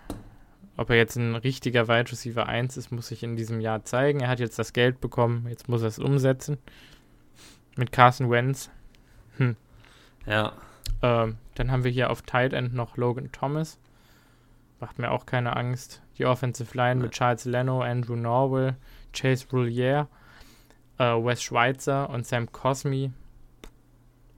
Ja. Sagen wir, wir gehen, gehen wir doch einfach mal zu dem Teil, der uns Angst macht. Und das ist beim Washington Football Team immer noch diese Front Seven. Mhm. Soll ich mal Chase Young ja. wird vielleicht wieder zurück sein. Darren Payne, Jonathan Allen, Fidarian Mathis, ähm, Montez Sweat, ähm, Cole Holcomb, wobei der aber, ja, ja. Und das war es eigentlich schon. Der Pass Rush ist brutal, aber wir sind auch letztes Jahr mit dem klargekommen. Wir haben die letztes Jahr geschlagen. Mhm. Äh, ich weiß nicht, ob sie sich auf Quarterback wirklich verbessert haben im Vergleich zum letzten Jahr ähm, mit Carson Wentz. Die Secondary ist immer noch fragwürdig. Ja. Haben wir hier Kendall ähm, Fuller, William Jackson, Bobby McCain und Cameron Curl als vier Starter. Kannst du mich mit jagen? Das wird nichts. Ja, William Jacksons größte Career Accomplishment ist, dass er einen von vier Aaron Rodgers Pick Sixes hat. Ja. Äh, w. 7-0. Und ich finde auch tatsächlich, also ich weiß nicht, erwartest du, dass es knapp wird in Washington? Nee. Ich auch nicht. Ich glaube, das könnte so ein bisschen ein Slugfest werden, was irgendwie in der ersten Halbzeit knapp ist und dann erwarte ich eigentlich irgendwann, dass bei den Packers der, der Knoten reißt und das Spiel dann doch mhm äh, zumindest ein, zwei Touchdowns Unterschied hat. Wer gegen die Jets, denke ich mal, wird also wenn wir es gewinnen, wovon ich eigentlich schon ausgehe und der Pass Rush uns nicht auffrisst, ähm, dann wird es deutlich, gegen die Giants wird es deutlich, gegen die Patriots wird es, glaube ich, enger, als wir glauben. Gegen die Buccaneers wird es eng, gegen Bears gar nicht ja. und gegen die Vikings vielleicht. Ja. Könnte ich, könnte ich so unterschreiben, so. Hm. Aber jetzt haben wir viel über sinnlose Spiele eigentlich geredet, wenn wir doch eigentlich eher zu den interessanten kommen wollten. Ja. Äh, und das ist Woche 8 im Highmark Stadium, Orchard Park, New York, gegen die Buffalo Bills. Gegen Josh Allen and Company. Was, wenn ich jetzt sage, dass die zwei besten Quarterbacks der NFL da aufeinandertreffen? Würden mir dann Patrick Mahomes-Fans den Kopf abreißen? Ja, wahrscheinlich schon. Mhm. Denke ich. Ähm, das wird ein geiles Spiel. Oh ja. Das wird ein geiles Spiel. Und ehrlich gesagt, ähm, wir fahren nach Buffalo. Hm. Ja. Ich so muss. Mafia. Ah, es ist ein bisschen. Josh Allen. Grundsätzlich hätte ich jetzt gesagt, an Weapons in dieser Offense machen mir Angst Stefan Diggs und vielleicht noch Dawson Knox. Nee. Gabriel Davis hat so krasse Playoffs gespielt. Dann haben ja, die Gabriel Davis gedraftet. Hat, Jake Kumaro ja. ist da noch. okay, also jetzt machst du dich lächerlich. äh, aber du kannst, lass mich mal ausreden. Ja. An sich machen mir nur die beiden Angst. Mhm. Auf dem Papier. In Verbindung mit Josh Allen. Ha dann macht mir auch ein Gabriel Davis Angst. Ja. Die Offensive Line der Bills ist relativ gut. Dion Dawkins, Roger Safford, Mitch Morse, Ryan Bates und Spencer Brown sind die Starter. Ja. Die haben einen Running Back, Room, der auch nicht schlecht ist, wenn ich mich recht entsinne. Ja, Devin Singletary, James Cook ist halt der ähm, ja, Hoffnungsschimmer genau. am Horizont. Ja. ja. So, und dann kommen wir zum besten Teil dieses Teams und das ist eigentlich dann nochmal die Defense. Ja, ähm, schon allein die Secondary ist wahrscheinlich Nummer 1 oder Nummer 2 in der NFL. Mitchell Davis White, Keir Elam, Jordan Poyer, ähm, Micah Hyde. Micah Hyde. Taron Johnson. Du hast in Taron Johnson. Du hast Inside, also du hast Linebacker äh, mit Tremaine Edmonds, Matt äh, mit Matt Milano, die stark sind. Du hast einen Pass Rush, Von einen ganz Miller. guten. Ja. Und dann hast du da noch Shaq Lawson, Boogie Basham. Ja. Lustigerweise, eigentlich ja Terrell Basham hat einfach seinen Namen tatsächlich in Boogie ändern lassen, wie es aussieht. ähm, nice one. Ja, äh, ja, wir haben hier auch noch äh, Daquan Jones ähm, in der Defensive Line, Ed Oliver, Jordan Phillips, ähm, Greg Rousseau, der First-Round-Pick aus dem letzten Jahr, und AJ mhm. Epenza oder Epenisa. Epenisa. Ja. Ähm, das ist schon eine starke Defense. Und Josh Allen ist Teil dieses Teams und wir fahren nach Buffalo und ich sag dir ganz ehrlich, im Super Bowl schlagen wir sie, aber das wird das 7-1. W. Okay. Krass. Ich hab's mir zuerst als Loss notiert. Und dann dachte ich mir, Aaron Rodgers. Ich glaube, das wird sein Smoke Game. Ich glaube. Ich hoffe, dass der Super Bowl gegen die Bills sein Smoke Game wird, aber ja. Ich glaube, dass er da gar kein Smoke Game mehr braucht. Da sind wir so stark drauf, dass wir das auch so gewinnen. Ähm, okay. Ich weiß tatsächlich nicht ganz, warum ich mir das als W markiert habe, weil das Matchup on Paper sieht eigentlich nicht so gut aus. Mhm. Ich könnte mir durchaus vorstellen, dass äh, wir den Ball ein bisschen laufen können gegen, gegen die Defense. Ja. Äh, speziell die Linebacker mit Shmaine Edmonds und Matt Milano sind zwar gute Cover-Guys, aber ob die jetzt Bock haben, AJ Dillon zu tackeln, das weiß ich jetzt ja, auch nicht so Gerade auch Edmonds, Edmonds ist ja immer ein bisschen vorschnell in Gaps drin. Ähm, genau. Und gerade genau. so ein Aaron Jones kann das auch gerne mal bestrafen. Ne? Ja, genau.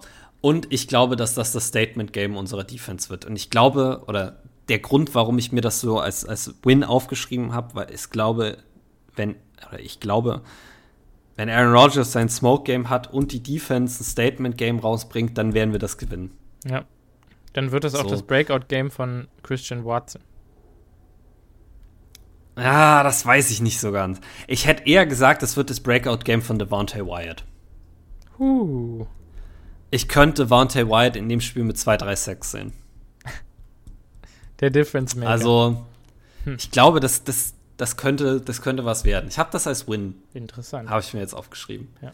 Also klar, ich würde ihn auch mitnehmen und ich halte es auch nicht für ausgeschlossen. Ne? Wenn ich jetzt hier 7-1 stehen habe, dann ist das für ja. mich ein 50-50 Coinflip und irgendwo muss ich ein paar Ls verteilen, weil wir einfach diese Spiele haben, die wir verlieren. Nein! Ja. Wir gehen 16 oder 17 und 0. Ja. Schön no wär's. questions. Die, die gute alte um, ähm, Perfect Season. Nein, ja. ich glaube auch, dass das hier ein Ab. Es könnte auch ein L werden. Ich freue mich einfach auf das Spiel. Das wird ja. ein tolles Spiel. Dann, Dann äh, ja. ja, zu den Detroit Lions äh, ins Ford Field am 6. November. Und hier wird es eng. Ähm, will ich ganz kurz mal einwerfen. Das sind drei Away Games in Folge in Washington, Buffalo und Detroit. Ja. Unangenehm. Viel, viel Rumgefliege. Ähm, und auch kalt. Es kommt oh. uns zugute. Kalt und windig. Im Oktober. Oh. Da ist doch nicht so kalt. Na gut. Hätte ich jetzt nicht gesagt. Ähm, ja, wir können jetzt hier lang und breit über das, über das Roster der Detroit Lions reden. Ähm, ich notiere schon mal 8 Die Lions sind in den letzten Jahren, ich, ich, ich habe es auch als W aufgeschrieben. Die Lions sind in den letzten Jahren immer ein Team gewesen, was uns an die Grenze gebracht hat. Äh, weil die immer mit 100% Effort spielen. Ähm, nichtsdestotrotz glaube ich, dass die Lions einfach noch nicht gut genug sind. Äh, ich habe Fragen, was den Quarterback angeht. Äh, ich habe gewisse Fragen, äh, was den Receiving Core angeht. Und die Defense ist, glaube ich, auch noch nicht auf dem Level. Äh, auch wenn sie jetzt Aiden Hutchinson haben. Äh, die Secondary bin ich mir ein bisschen unsicher. Ähm, ich glaube, es könnte wieder, kannst dich erinnern, vor zwei Jahren haben wir beide Spiele gegen die Detroit Lions gewonnen, ohne auch nur eine Sekunde zu führen. Mhm. Ja, das sehe ich dieses Jahr wieder. Oh. Irgendwie sowas. Ich glaube, das wären zwei ganz, ganz knappe Spiele. Ja, ich meine, man, man, muss auch mal sagen hier, also äh, um jetzt mal ein paar Key Editions zu nennen, also die haben sich ja wirklich verbessert, ne? Die haben DJ Chark ja. geholt, die haben Jameson Williams geholt, zwei Top-Receiver. Äh, ja. Ist halt die Frage, ist Jameson schon fit? Aber DJ Chark ist deren Nummer 1 Receiver. Egal, ob Jameson Williams fit ist oder nicht. Ja, da haben die ja noch Amon Ross St. Brown da rumspringen, ja. der letzte Saison dann auch stark aufgespielt hat. Genau, dann haben wir. Äh, du hast immer noch TJ Hawkinson auf Tight End. Du hast und, und Devin Funches auf Tight End. Du hast Devin Funches auf Tight End. ähm, wie gesagt, ist, ich glaube, es könnte eng werden. Ich glaube, die Secondary ist nicht stark genug. Ganz kurz nochmal. Ähm, die Offensive Line glaube ich auch nicht, dass die stark genug ist. Taylor Decker ist okay auf Left Tackle, aber ein bisschen überbewertet in meinen Augen. Penny Sewell. Der ist hier wieder als Right Tackle gelistet. Kann auch sein, dass sie die Seiten tauschen. Aber wenn es oh. so rum passiert, dann das wäre schon wieder so ein, was macht ihr bitte? Genau, und dazwischen haben wir halt Jonah Jackson, Frank Ragnau und Halapaluvati Vatai. Äh, das ging überraschend locker von der Zunge. Super. Ähm, auf jeden Fall, ich glaube, Interior werden die sehr große Probleme mit uns haben. Und gerade ja. wenn Devontae Wyatt und Jaron Reed und Kenny Clark und Dean Lowry und ähm, TJ Slayton so richtig ausrasten in der Woche davor gegen die Bills, dann sind die ja, ja richtig böse, wenn sie dann nach Detroit kommen. Mhm. Auf der anderen Seite, in der Defense, ähm, muss ich sagen, die Depth gefällt mir auch besonders gut, die die hier haben. Ne? Die haben so ein, auf, auf der Bank haben die so ein Levi on Wuzurike sitzen, als Defensive Tackle noch, äh, hinter mhm. Alim McNeil und Romeo Okwara und Michael Brockers. Ähm, mhm. Aiden Hutchinson, Julian Okwara, äh, Josh Pascal, Alex Anzalone ist neu dazugekommen in der Mitte. Ja, sehr gut. Gute Verpflichtung. Sehr gute Edition. Ja. Dann haben wir hier Chris Board und Malcolm Rodriguez. Rodriguez, der Rookie, den wir ja mhm. beide auch interessant fanden, äh, ja. Linebacker. Ähm, und dann Cornerbacks ist halt wieder die Frage. Also ich sehe hier Jeff Okuda, wir wissen nicht, was mit dem ist. Amani Oruvari, ähm, ich glaube, der hat letztes Jahr eine gute Saison gespielt, meine ich, dass der überrascht hat. Äh, mhm. Dann haben wir hier Mike Hughes, Ifeato Melifonwu noch stehen. Und das finde ich eigentlich alles schon ganz interessant. Kirby Joseph ist hier noch. Äh, die Sean Elliott ist neu dazugekommen als Safety, als Strong Safety. Sehr guter Spieler. Und Tracy Walker ist halt noch da, ne? Ja. Um, ähm. Aber na gut. Interessantes ich glaub, Roster. Dass das ein W ist. Ja, ich glaube es ja. auch. 8-1. Allerdings, die werden sich verbessern. Ja. Ich habe uns jetzt bei 6-2. Ähm, dann kommen die Dallas Cowboys äh, nach Green Bay äh, zurück. Ja. Mer McCarthy wird so bestraft werden. Das ist das 9-1 in meinen Augen. Easy W. Ja. Äh, easy sage ich jetzt nicht. Ich glaube, dass das Detroit-Spiel zwar enger wird. 45-10. Mindestens. Nein, ist jetzt auch wieder ein bisschen arrogant. Ähm, die, die Dallas Cowboys haben jetzt kein schlechtes Team. Die Dallas Cowboys haben aber auch kein Team, was mir wirklich Angst macht. Doch, ähm, ein Team, was von Dak Prescott angeführt wird, macht mir immer Angst. Und das ist kein Sarkasmus hier, sondern das meine ich absolut ernst. Entschuldigung, ein Team, was von Mike McCarthy als Offensive Coordinator angeführt wird, macht mir keine Angst. Hm. Das Kannst du Tom Brady als Quarterback haben. Das trifft schon eher zu. Ja. Gut, ich meine, ähm, aber ansonsten. Sieg, Sieg, hat man keine Angst. Die haben halt hier CD Lamb und Michael Gallup. Ähm, ja. Ne? Da springt auch ein Micah Parsons rum. Ansonsten ist der Pass, Pass Rush fragwürdig. Äh, dein Top-Linebacker ist, äh, Inside-Linebacker ist Leighton Vander Esch wahrscheinlich. Ja, der wirklich äh, zwei schwere Jahre hinter sich hat. Ja, Cornerback Safety-mäßig springt da jetzt auch nicht viel rum, was mir stark Angst macht. Malik Hooker. Ja, Jaron Curse als Safety-Duo ist schon stark. Ja, Malik Hooker muss erstmal gucken, ob sein Hamstring da hält. Also. Ja. genau. das ist halt auch viel ja. Potenzial. Trayvon Dix ist auch ganz ehrlich sehr überbewertet. Äh, in meinen Augen. Pass Rush haben sie halt gar nicht. Dante Fowler. Nicht mal ein Top 10 Cornerback in der NFL. Nee. Dante Fowler und DeMarcus Lawrence machen mir nicht so große Angst. Hier ist schon wieder Terrell Basham, das verwirrt mich jetzt ein bisschen. Vielleicht ist Boogie Basham doch jemand Spiel anderes als. Ja, wahrscheinlich andere Spieler. Jo, dann muss ich mal nachgucken, wer Boogie Basham denn eigentlich ist. Ich könnte schwören, dass ja. Terrell Bashams Spitzname auch Boogie war. Ich weiß es nicht. Ich Aber weiß es nicht mehr. Weiß ich nicht. Ich habe ich hab die äh, ESPN-Roster offen, falls jemand da Abhilfe schaffen kann. Meldet euch gerne ja. bei uns. Ich fürchte fast, dass das keiner weiß. ich glaube es auch nicht. Aber vielleicht hat er auch einfach zwei Contracts unterschrieben, der Mann, um nochmal extra Geld abzustauben. Das glaube ich auch nicht ganz. Aber wer weiß das schon. Ja, so. also ganz kurz Von noch eine Frage. Eine Frage noch zu diesem Team. Die Offensive Line, ne? Das war ja über Jahre hinweg der große Prunk-Edeldiamant der Dallas Cowboys. Wir haben jetzt hier Tyron Smith, Tyler Smith, Tyler Biadac. Also ganz schön teillastig auf der linken ja. Seite und in der Mitte. Dann haben wir Zach Martin und Terrence Steele. Also bis auf den Right Tackle ist das eine starke Offensive mhm. Line. Mhm. Mhm. Und trotzdem, Tyron Smith muss erstmal gesund bleiben. Tyler Smith muss erstmal zeigen, dass er überhaupt gut genug ist für die NFL. Ähm, und ansonsten, also. Zach Martin, wer weiß.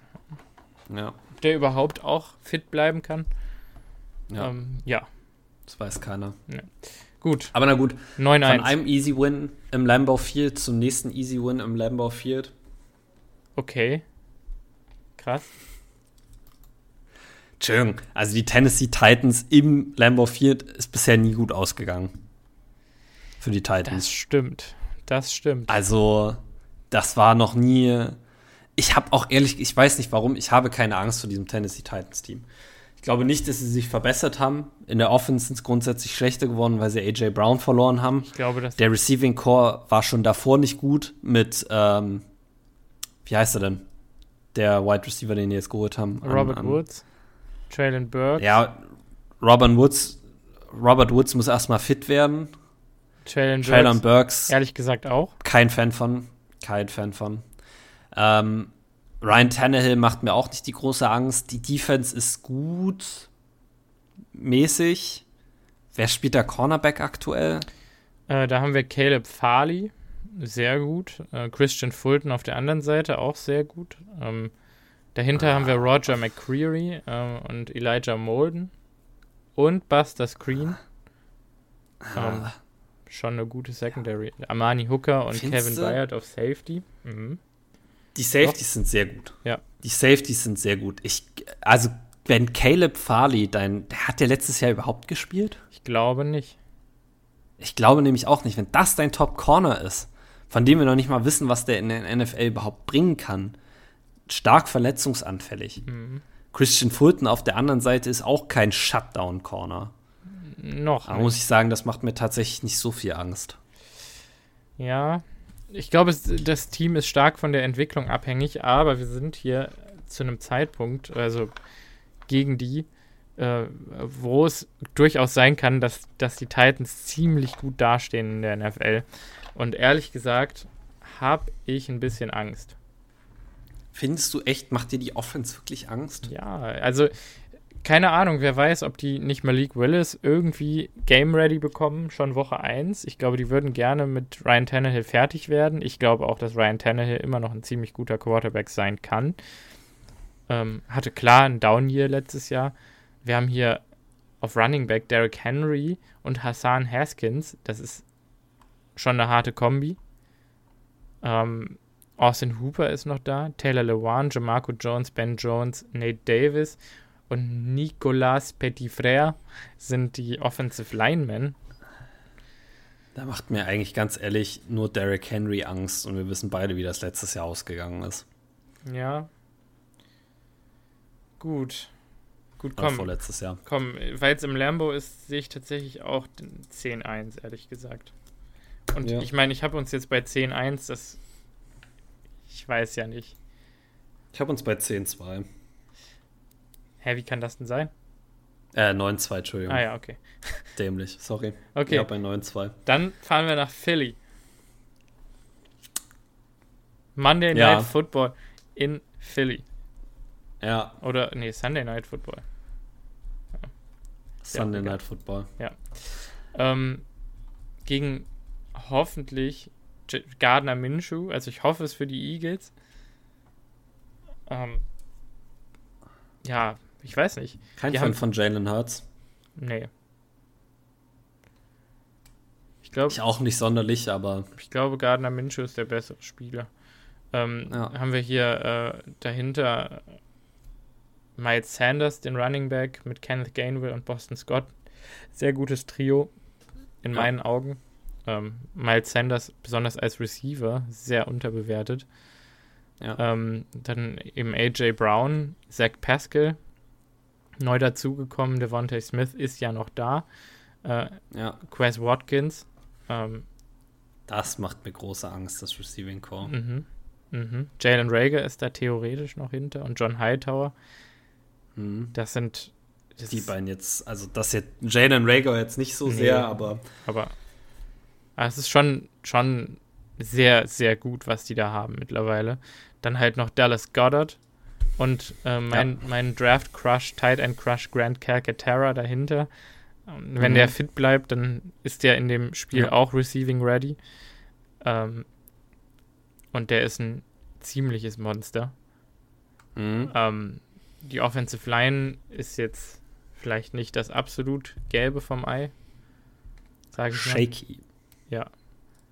Also Jordan Mailata, das ist dieser ähm, Rugby-Spieler, glaube ich, ne? Ja, genau, der übers International Pathway Genau, der ist- Program zu denen gekommen ist. Der ist schon ziemlich gut gewesen letztes Ja. Jahr. Ja. Ich glaube, das wird auch so bleiben. Dann haben wir Landon Dickerson, Jason Kelsey, der wirklich in die Jahre gekommen ist. Trotzdem noch ein guter Spieler Äh, ist. Isaac Seomalo Mhm. und Lane Johnson. Ja, ist halt auch wieder, muss man gucken erstmal, wer da überhaupt alles fit ist dann Mhm. in dieser Offensive Line. Die Eagles sind allgemein äh, sehr verletzungsanfällig. Äh, du hast noch eine gute Defense, äh, zumindest eine gute Defensive Line. Ja, Brandon Graham, Fletcher Cox, äh, Javon Hargrave, Derek Barnett, äh, Josh Sweat, Jordan Davis, den Rookie, das Monster, den Ja. Defensive Tackle, Nose Tackle. Ähm, schon eine sehr solide Defensive Line. Aber dann haben wir hier noch Kaiser White, TJ Edwards und Hassan Reddick. Ähm, und eine Kobe Dean auf Mhm. Linebacker. Auch eine gute Combo. Mhm. Dann Cornerbacks, der gute alte Big Play Slay. Und wir haben nicht mehr Mhm. Davante Adams, um dem weh zu tun, dem Mann. Ja, Äh, das ist richtig. auf der anderen Seite James Bradbury und dahinter eben noch äh, Avante Maddox, der auch, wo ich großer Fan von bin. Mhm. Ähm, Solide. ja, und Safeties dann eben jo Jaquiski Tart, den kennen wir ja von den 49ers noch.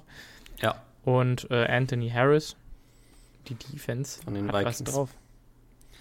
ähm, ich hab's als Loss. Ich äh, hätte jetzt tatsächlich auch gesagt, in Philly macht es keinen Spaß und in Primetime haben die wahrscheinlich Bock, uns richtig einen einzuschenken. Ja, Ich, und das könnte so ein Spiel sein, wo wir irgendwie dann vielleicht auch Low Energy reingehen, weil die Bye Week immer noch nicht war. Ähm, ne? das wäre das andere Spiel, bei dem ich gesagt hätte, das könnte das, das Saints-Fiasko der Saison werden. Ja, So ein Gut-Check, du stehst 9 und 2, du fühlst dich gut. Ähm, ich glaube, das könnte ein schwier schwieriges Spiel werden. Ja. glaube ich allerdings auch. Und ich kann mir auch vorstellen, dass das richtig deutlich ausfällt und die Packers-Fans eine Woche lang richtig nuts sein werden. Ja. bevor dann Ja. Matt LeFleur in der nächsten Woche zurückkommt und uns den nächsten Sieg holt.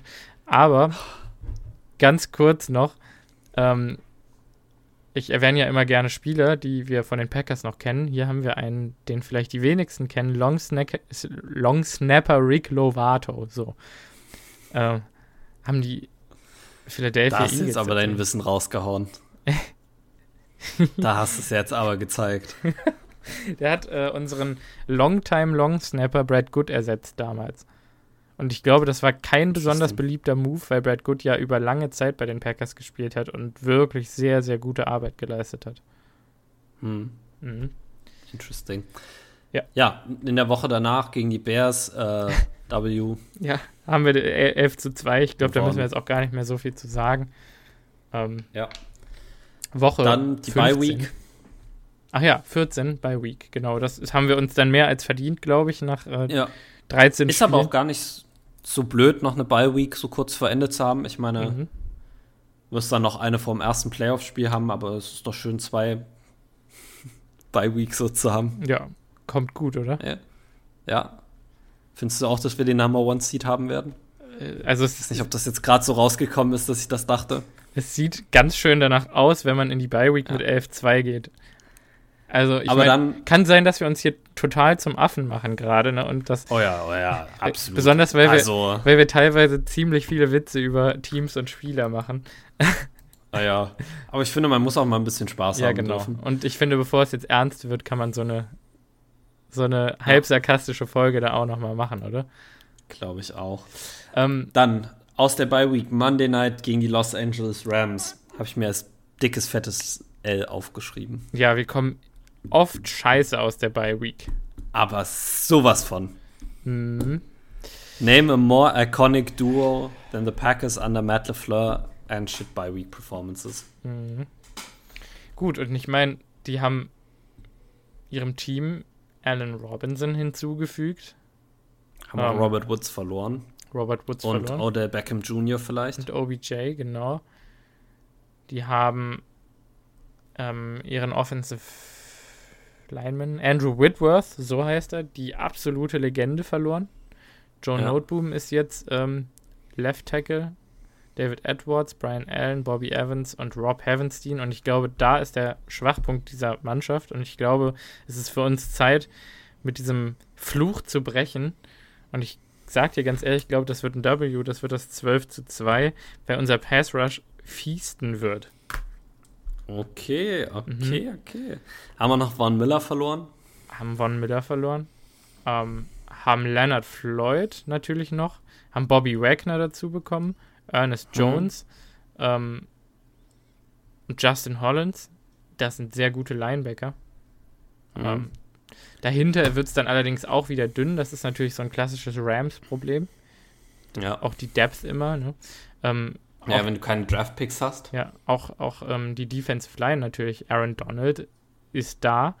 Äh, wir haben Greg Gaines und A. Sean Robinson. Das sind drei sehr gute Spieler, aber dahinter kommt halt Ernest Brown, Bobby Brown und Michael Höcht.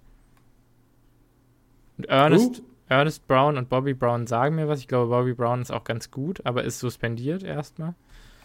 Die anderen kenne ich halt nicht, die dahinter noch stehen. Ähm, oh. Dann haben wir hier äh, Left Cornerback natürlich Jalen Ramsey, Right Cornerback dann Troy Hill und da wird es halt auch schon dünn dann, ne? Ich finde, bei mhm. Troy Hill wird es fast schon ein bisschen dünn.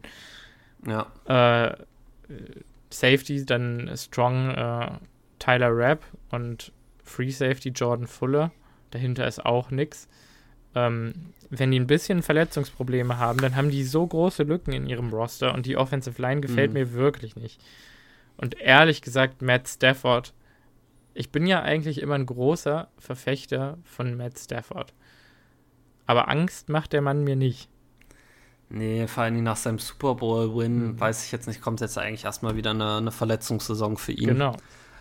Ich, ich könnte durchaus mir vorstellen, dass wir das Spiel gewinnen und äh, zum Beispiel so ein Spiel wie gegen die Buffalo Bills verlieren. Das ist auch im Rahmen mhm. des Möglichen, würde ich sagen. Ja. Also ich habe das ja als W und das Bills-Spiel als ja. Niederlage. Ja. Gut, dann fahren wir nach Miami. An, am ersten Weihnachtstag. Äh, ich denke mal, das ist ziemlich cool. Dann haben wir halt, sitzen wir hier hoffentlich im Schnee und gucken uns so ein schönes Sommerspiel bei 25 Grad an und Sonne. Ja. Ähm, auch nicht in der Primetime. Das sollte ganz entspannt werden. Was denken wir über Miami? Uh, Easy W. okay. Ich glaube, das wird ein Spiel, in dem Tour, wenn er da überhaupt noch starten darf, sechs Picks wirft. Mhm ich kann mir auch fast, vor, also ich glaube an Tour, aber ich weiß nicht, ich weiß wirklich nicht, ob die Dolphins Franchise an Tour glaubt oder ob da nicht ein neuer Start bei den Commanders oder so im nächsten Jahr gut tun würde. Teddy Bridgewater ja. ist der Backup-Quarterback. Ich fürchte, es wäre möglich, dass Teddy Bridgewater dann Quarterback ist. Wir haben hier Chase Edmonds, Raheem Mostert, Sony Michel und Miles Gaskin als Running Backs. Ganz viele mhm. Fragezeichen in diesem Core. Ja. Ja. Also ich meine, die könnten theoretisch alle Starter sein, aber die könnten auch alle verletzt sein gleichzeitig. Ja. Ähm, haben dann hier Tyreek Hill, Jalen Waddle, Cedric Wilson, äh, Lynn Bowden Jr., also pure Speed in diesem Receiving Core. Ja, brauchen sie auch, wenn der Quarterback nicht so weit werfen kann. Musste halt das mit mit mit Tour äh, kann weit Catch werfen. machen. Tour kann weit werfen. Je weiter Tour wirft, desto, un äh, desto ungenauer wird's. Dann haben wir hier Mike Gesicki, sehr guter Tight End. Ja. Eine Offensive Line, die sich mittlerweile halbwegs sehen lassen kann. Also Taron Armstead sehr gut auf Left Tackle. Mhm. Ähm, Liam Eichenberg, Connor Williams, Robert Hunt und Austin Jackson. Die rechte Seite oh. äh, hat halt so ein leichtes äh, Drop-Off. Wir haben ja noch Kellen Deesh und Greg Little dahinter. Ähm, mhm. Ja, ich glaube, das könnte schwierig werden, diesen Speed der Receiver auszukosten mit der Offensive Line, ehrlich gesagt. Ja, das glaube ich ähm, nämlich auch.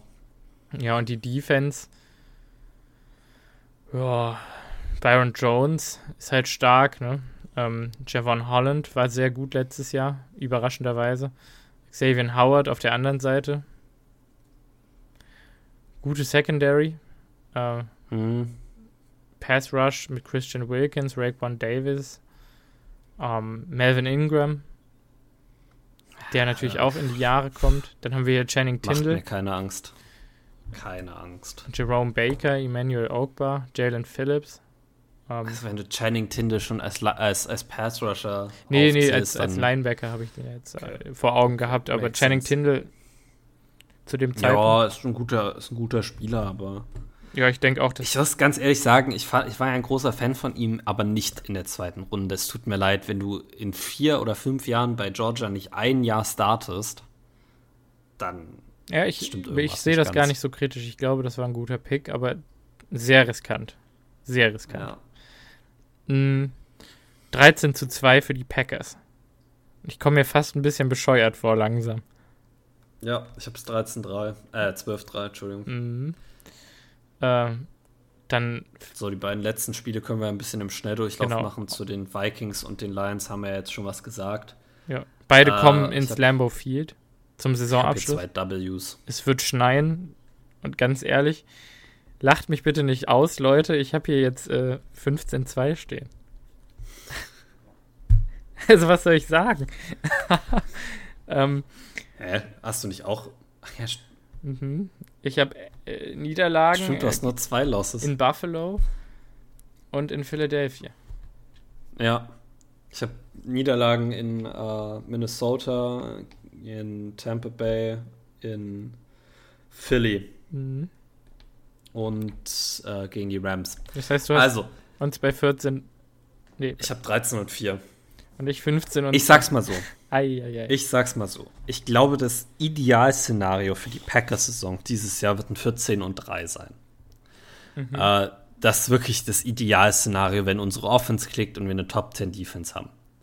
Ähm, ich habe uns jetzt bei 13 und 4 angesiedelt. Ich glaube, der Floor für dieses Team ist 9 und 8. Der Floor 9 und 8? Wie soll es denn glaube, dazu kommen?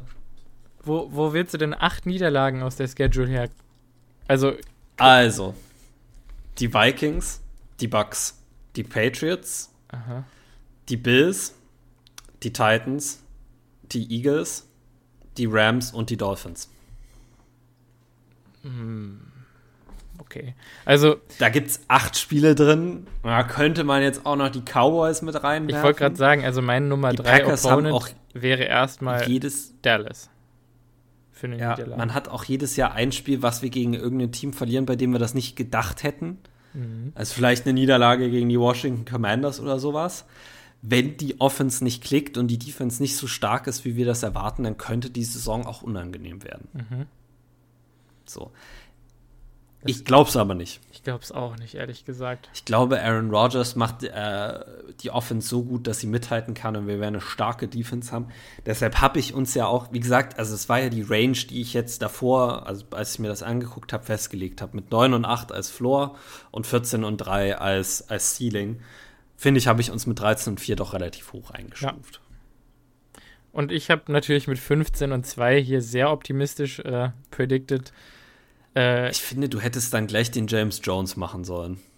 17 und 0. James Jones, der live äh, im, auf dem NFL Network in seiner Vorhersage für den Packers-Schedule einfach 17 und 0 vorhergesagt hatte für das Jahr. ähm, also ich finde, wenn, dann muss man das schon so machen. Ja, also ich stehe zu dem 15 und 2. Ich sehe allerdings auch, dass wir hier noch gegen die Cowboys verlieren könnten oder gegen die Rams. Ähm, vielleicht wird es eben auch 14 und 3. Und klar kann was passieren und die Offense klickt nicht, aber ganz ehrlich, Matt LeFleur ist unser Coach, Aaron Rodgers unser Quarterback. Wir haben vier oder fünf Monster Running Backs, eine gute Offensive Line die sich natürlich ich in der Konstellation nur, noch finden muss. Ich sag nur abwarten und Tee trinken. Ich will es ja nur, also wir haben ja, wir waren ja doch sehr cocky und wie gesagt, 15 mhm. und 2 und 13 und 4, die eigentlichen Predictions sind sehr, sehr euphorisch. Ja. Und ich möchte dann nur ein bisschen, also ein bisschen Vorsicht quasi predigen. Wir wissen nicht, was die Offense macht. Wir wissen nicht, wie die Offensive Line aussieht.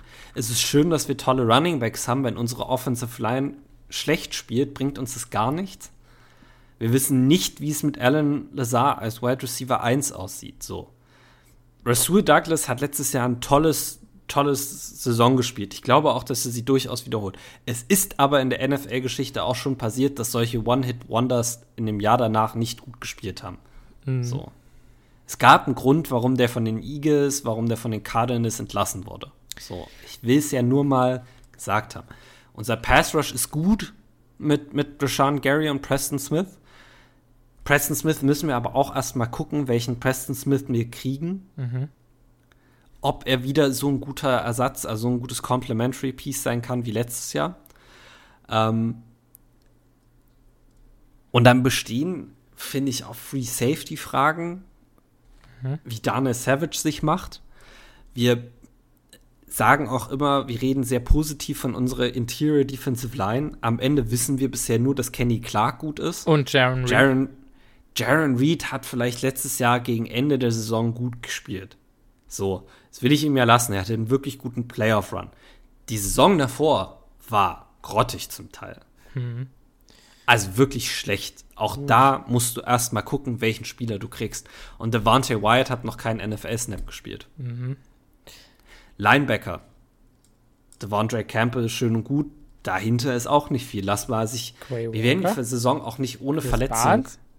Ja, Chris Barnes ist aber kann Chris Barnes Devondre Campbell ersetzen. Nein, aber Quay Walker. Quay Walker hat noch keinen Snap in der NFL gespielt. Ja. Ich sag's ja nur. Ich will ja nur sagen, auch wir werden Verletzungen haben. Ja. Ja, ja. Und lass sich einen Jair Alexander nochmal verletzen, einen Eric Stokes verletzen, oh, lass sich äh, Devondre Campbell. Ja. Noch ein Offensive Lineman, äh, AJ Dillon, Gott verbiete. Aaron Rodgers. ja, dann, dann sind wir schon hier eher bei 9 und 8. Aber auf der anderen Seite, lass, Übrigens, die, Off ich will vielleicht lass die Offensive Line klicken. Hashtag, Hashtag Hot Take. Äh, verletzt sich Aaron Rodgers die gesamte Saison, gehen wir 9 und 8. Trotzdem noch. Okay. also, das ist die Folge der Bold Predictions. Ja. Äh, würde ich vielleicht nicht mitgehen, aber ja. Ist mir klar, dass du da nicht mitgehen möchtest, deshalb ist es ein Hot Take. Ähm, weil ich es auch nur so halb sehe. Mhm. Aber ich glaube, der absolute Floor ist natürlich ein bisschen, die Offense drumherum muss besser sein, als ich das, als man das jetzt so erwarten würde. Aber weißt also, wenn du, die Receiver sich machen, wenn, diese Offensive wenn die Offensive Line, Line zurückkommt. Wenn die Offensive Line, ich erwarte, dass die Offensive Line besser ist als letztes Jahr. Ja. Und Ich auch. die war letztes Jahr schon ganz gut. Die haben sich ganz gut gemacht, ja. Ähm, keine Top 5 wie in den Jahren davor, aber ich glaube, genau da geht es wieder hin, ehrlich gesagt. Ähm, Ja. Und jetzt lass mal Sammy Watkins ein paar Plays machen, vielleicht 500, 600 Yards holen. Randall Cobb 500, 600 Yards, Bob Tonyan 500, 600 Yards, Alan Lazard 500, 600 Yards, Amari Rogers und Simon. dann kommst du auf, dann kommst du vielleicht auf 3000 Yards Passing für Rogers oder 3500. Ähm, die Rookies lasse ich jetzt mal außen vor. Ähm, und dann musst du dir halt was überlegen. Und ich glaube, Matt LeFleur liebt Laufen noch viel mehr, als wir glauben oder wissen. Ähm, ja. Ganz ehrlich, warum sollte Aaron Jones nicht 1000 Yards holen, AJ Dillon 1000 Yards holen und Kylan Hill auch 500? Warum sollten wir nicht auf einmal die beste Rushing Attack der NFL haben und eine der besten Defenses und was, was willst du dann machen? Das sind alles äh, Szenarien, die durchaus äh, eintreten können. Und dann bist du auf einmal wirklich bei 15 und 2 oder 16 1 oder was auch immer. Ja. Hm. Ja. Ich muss tatsächlich sagen, ich glaube, wir sind näher an 9 und 8 dran als an der kriegt 500 Yards, der 500 Yards, der rusht für 1000 Yards, der rusht für 1000 Yards. Äh. Top 5 Defense. Und ich glaube, wir sind näher am 9 und 8 dran als am absoluten besten Team der NFL. Ja, es gibt, Entschuldigung, es gibt, also die Offensive Line ist nicht schlecht, aber da gibt es zu viele Fragezeichen. Für 2500 Rushing Yards Ja, so, und äh, überleg mal, von den Receivern, die die Packers aktuell auf ihrem Roster haben, äh, ist Robert Tonyan, glaube ich, der, der zuletzt in der Saison über 500 Yards gefangen hat. der hat übrigens in Madden ein 96er Catching Grade bekommen. Congratulations für Robert Tonyan. Nichtsdestotrotz, Bessere hatten- Hände als, als äh, Kittel. Laut Madden. interessant, Mhm. interessant. Nur schlechter Äh, als Kelsey. Wir müssen auch erstmal überhaupt einen Receiver haben, der über 500 Yards fängt. Das hatten wir nämlich in den letzten Jahren immer nicht. Da lag natürlich auch an Devante Adams, aber Hm. er ist ein bisschen a little bit shaky. Deshalb, aber ich habe uns ja auch bei 13 und 4 predicted, weil ich glaube, dass die Offense klickt, vor allen Dingen, weil Rogers die Receiver besser machen Ja. wird. Ja. Ähm, ich wollte nur Ja, ja, klar. dass es auch andere Szenarien Klar, klar, muss gibt, man, die nicht, die nicht so unrealistisch sind. muss man immer im Hinterkopf behalten, aber die Folge muss ja auch Spaß machen hier. Ne? Genau, genau. Also genau. Stromberg würde jetzt sagen, muss ja auch Spaß machen. ja. Und ich, vielleicht Genau. sind wir auch dieses Mal ein bisschen albern gewesen, fast. Man muss das auch, wie gesagt, ich glaube, Ja. am Ende, wenn man jetzt noch mal ein nüchternes Fazit ziehen möchte, Hm. gibt es hier eine Möglichkeit irgendwo zwischen 9 und 8 und 14 und 3 aus meiner Sicht. Also ich halte 15 und jetzt- 2 absolut für möglich. Okay, wenn man das jetzt so sieht, ich halte auch 20, für, 20 und 0 für möglich. Nee, ich würde jetzt auch nicht ausschließen, dass wir diese Saison unbeschadet überstehen. Äh, es ist nur realistisch, glaube ich nicht, dass du Nein. dich durch den Verlust von Devante Adams noch verbesserst. Ja. Ah, es wird Ist interessant. das, was ich sagen will. es wird interessant. Es wird Und trotzdem glaube ich, wie gesagt, also glaube ich auch, wenn das jetzt vielleicht ein bisschen äh, lustiger war heute, glaube ich durchaus auch an die Prediction, die ich hier gemacht habe mit Mhm. 13 und 4. Ich glaube, 13 und 4 ist sehr realistisch. Ähm, auch 15 und 2 irgendwo hast du sicher, hast du sicher auch durchaus recht. Ähm, aber das wird man sehen müssen. Darf ich noch mal was Das hängt einwerfen? von so vielen Faktoren ab. Könntest du dir vorstellen, das ist natürlich jetzt sehr, sehr weit um die Ecke gedacht, aber wenn wir tatsächlich 15 und 2 gehen würden und diese Rushing Attack so wird, wie ich sie mir vorstelle, mh, dann ist ja Aaron Rodgers auf einem Level angekommen, wo er wahrscheinlich nicht mehr als 3500 Yards äh, Passing haben wird und wahrscheinlich auch Mhm. nicht mehr als, sagen wir, 28 Touchdowns und vielleicht, vielleicht kann das ja eine Saison werden, wieder so eine, wo er nur eine Interception wirft oder so, weil er halt auch nicht muss. Ähm, mhm. Oder vielleicht auch mal gar keine. I don't know. Das wäre ein Träumchen. Ähm, halte ich alles für möglich. Äh, glaubst du, wenn es dazu kommt, dann ist das ja immer noch viel an ihm aus diesem Receiving Core, der ja keine Nummer 1 bietet und eigentlich auch keine Nummer 2, äh, dann trotzdem noch was rauszuholen. Das ist ja quasi per Definition MVP, aber rein stat-wise wird da wahrscheinlich ein Josh Allen mit 5500 Yards und 60 Touchdowns herkommen, ne? Ich glaube, MVP als Kürze für Most Valuable Player, wenn die Stats so eintreten, wie du das jetzt gesagt hast, kann man nicht sagen, dass Aaron Rodgers der Most Valuable Player auf diesem, auf diesem Team war. Das glaube ich nicht. Okay. Okay. Ich glaube, das wäre ein typischer Fall von, es ist schade, dass den MVP nur einer bekommen kann und nicht eine Offense als Ganzes. Mhm. Ähm, ich glaube, bei den Stats gewinnt Aaron Rodgers keinen MVP. Das glaube ich nämlich auch. Äh, ich so. sehe, dass es drin wäre, ein Dritter in Folge, aber ich glaube, der ist ziemlich weit entfernt. Ich halte ihn nicht für ausgeschlossen, aber. Ich glaube auch, dass wir einen starken Passing, äh, äh, Passing, starken Rushing Attack sehen werden dieses Jahr und dass sich das auf Aaron Rodgers äh, Numbers auswirken wird. Ich will aber auch ganz ehrlich sein, am Ende des Tages kann es Aaron Rodgers und uns allen völlig egal ja, sein, genau, ob er den genau. MVP holt oder nicht. Es, das Endziel ist der Super Bowl.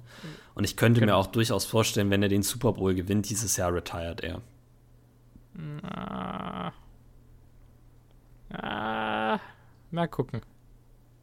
Ich könnte es mir durchaus vorstellen glaube, der will noch mindestens einen haben. Ja, klar will er noch einen haben, aber ich könnte mir auch vorstellen, dass er dann noch einen zweiten haben will. Aber we'll see. Äh, ja, we'll see. So, Jetzt sind wir bei einer Stunde 50 schon wieder angelangt ja. und haben damit unsere normale äh, Folgenlänge erreicht. Ja, aber die Folge hat möcht, hast du noch wirklich Spaß was? gemacht. Also irgendwie. Ja, die hat wirklich Spaß einfach gemacht. Einfach auch mal ein bisschen. Also ich meine, wir haben, das muss man jetzt auch noch mal dazu sagen, wir haben uns ja nicht groß darauf vorbereitet, sondern nee. Das war ja jetzt alles so aus dem Nähkästchen. Vielleicht hat man das an der einen oder anderen Stelle ein bisschen gemerkt. Absolut ad hoc. Ähm, falls euch das qualitativ nicht gefällt, könnt ihr uns das natürlich auch gerne schreiben. Es wird jetzt nicht äh, nächste Woche wieder so sein. Ne? Ähm, aber wir dachten, es wäre einfach mal witzig.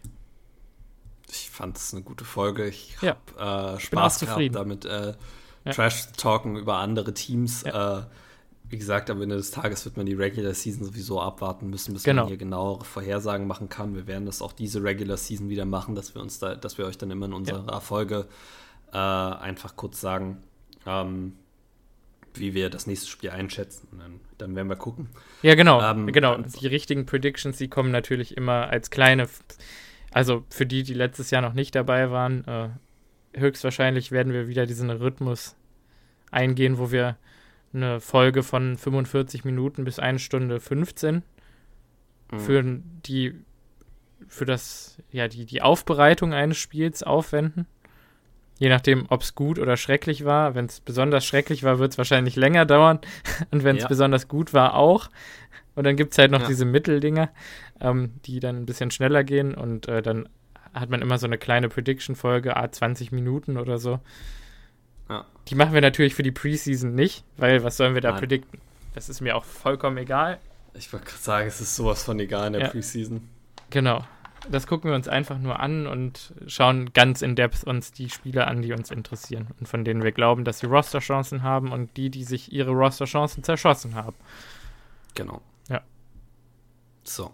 Gut. Nächste Woche, nächste Woche geht es weiter mit bisschen Camp Action und äh, ja. Free Agents.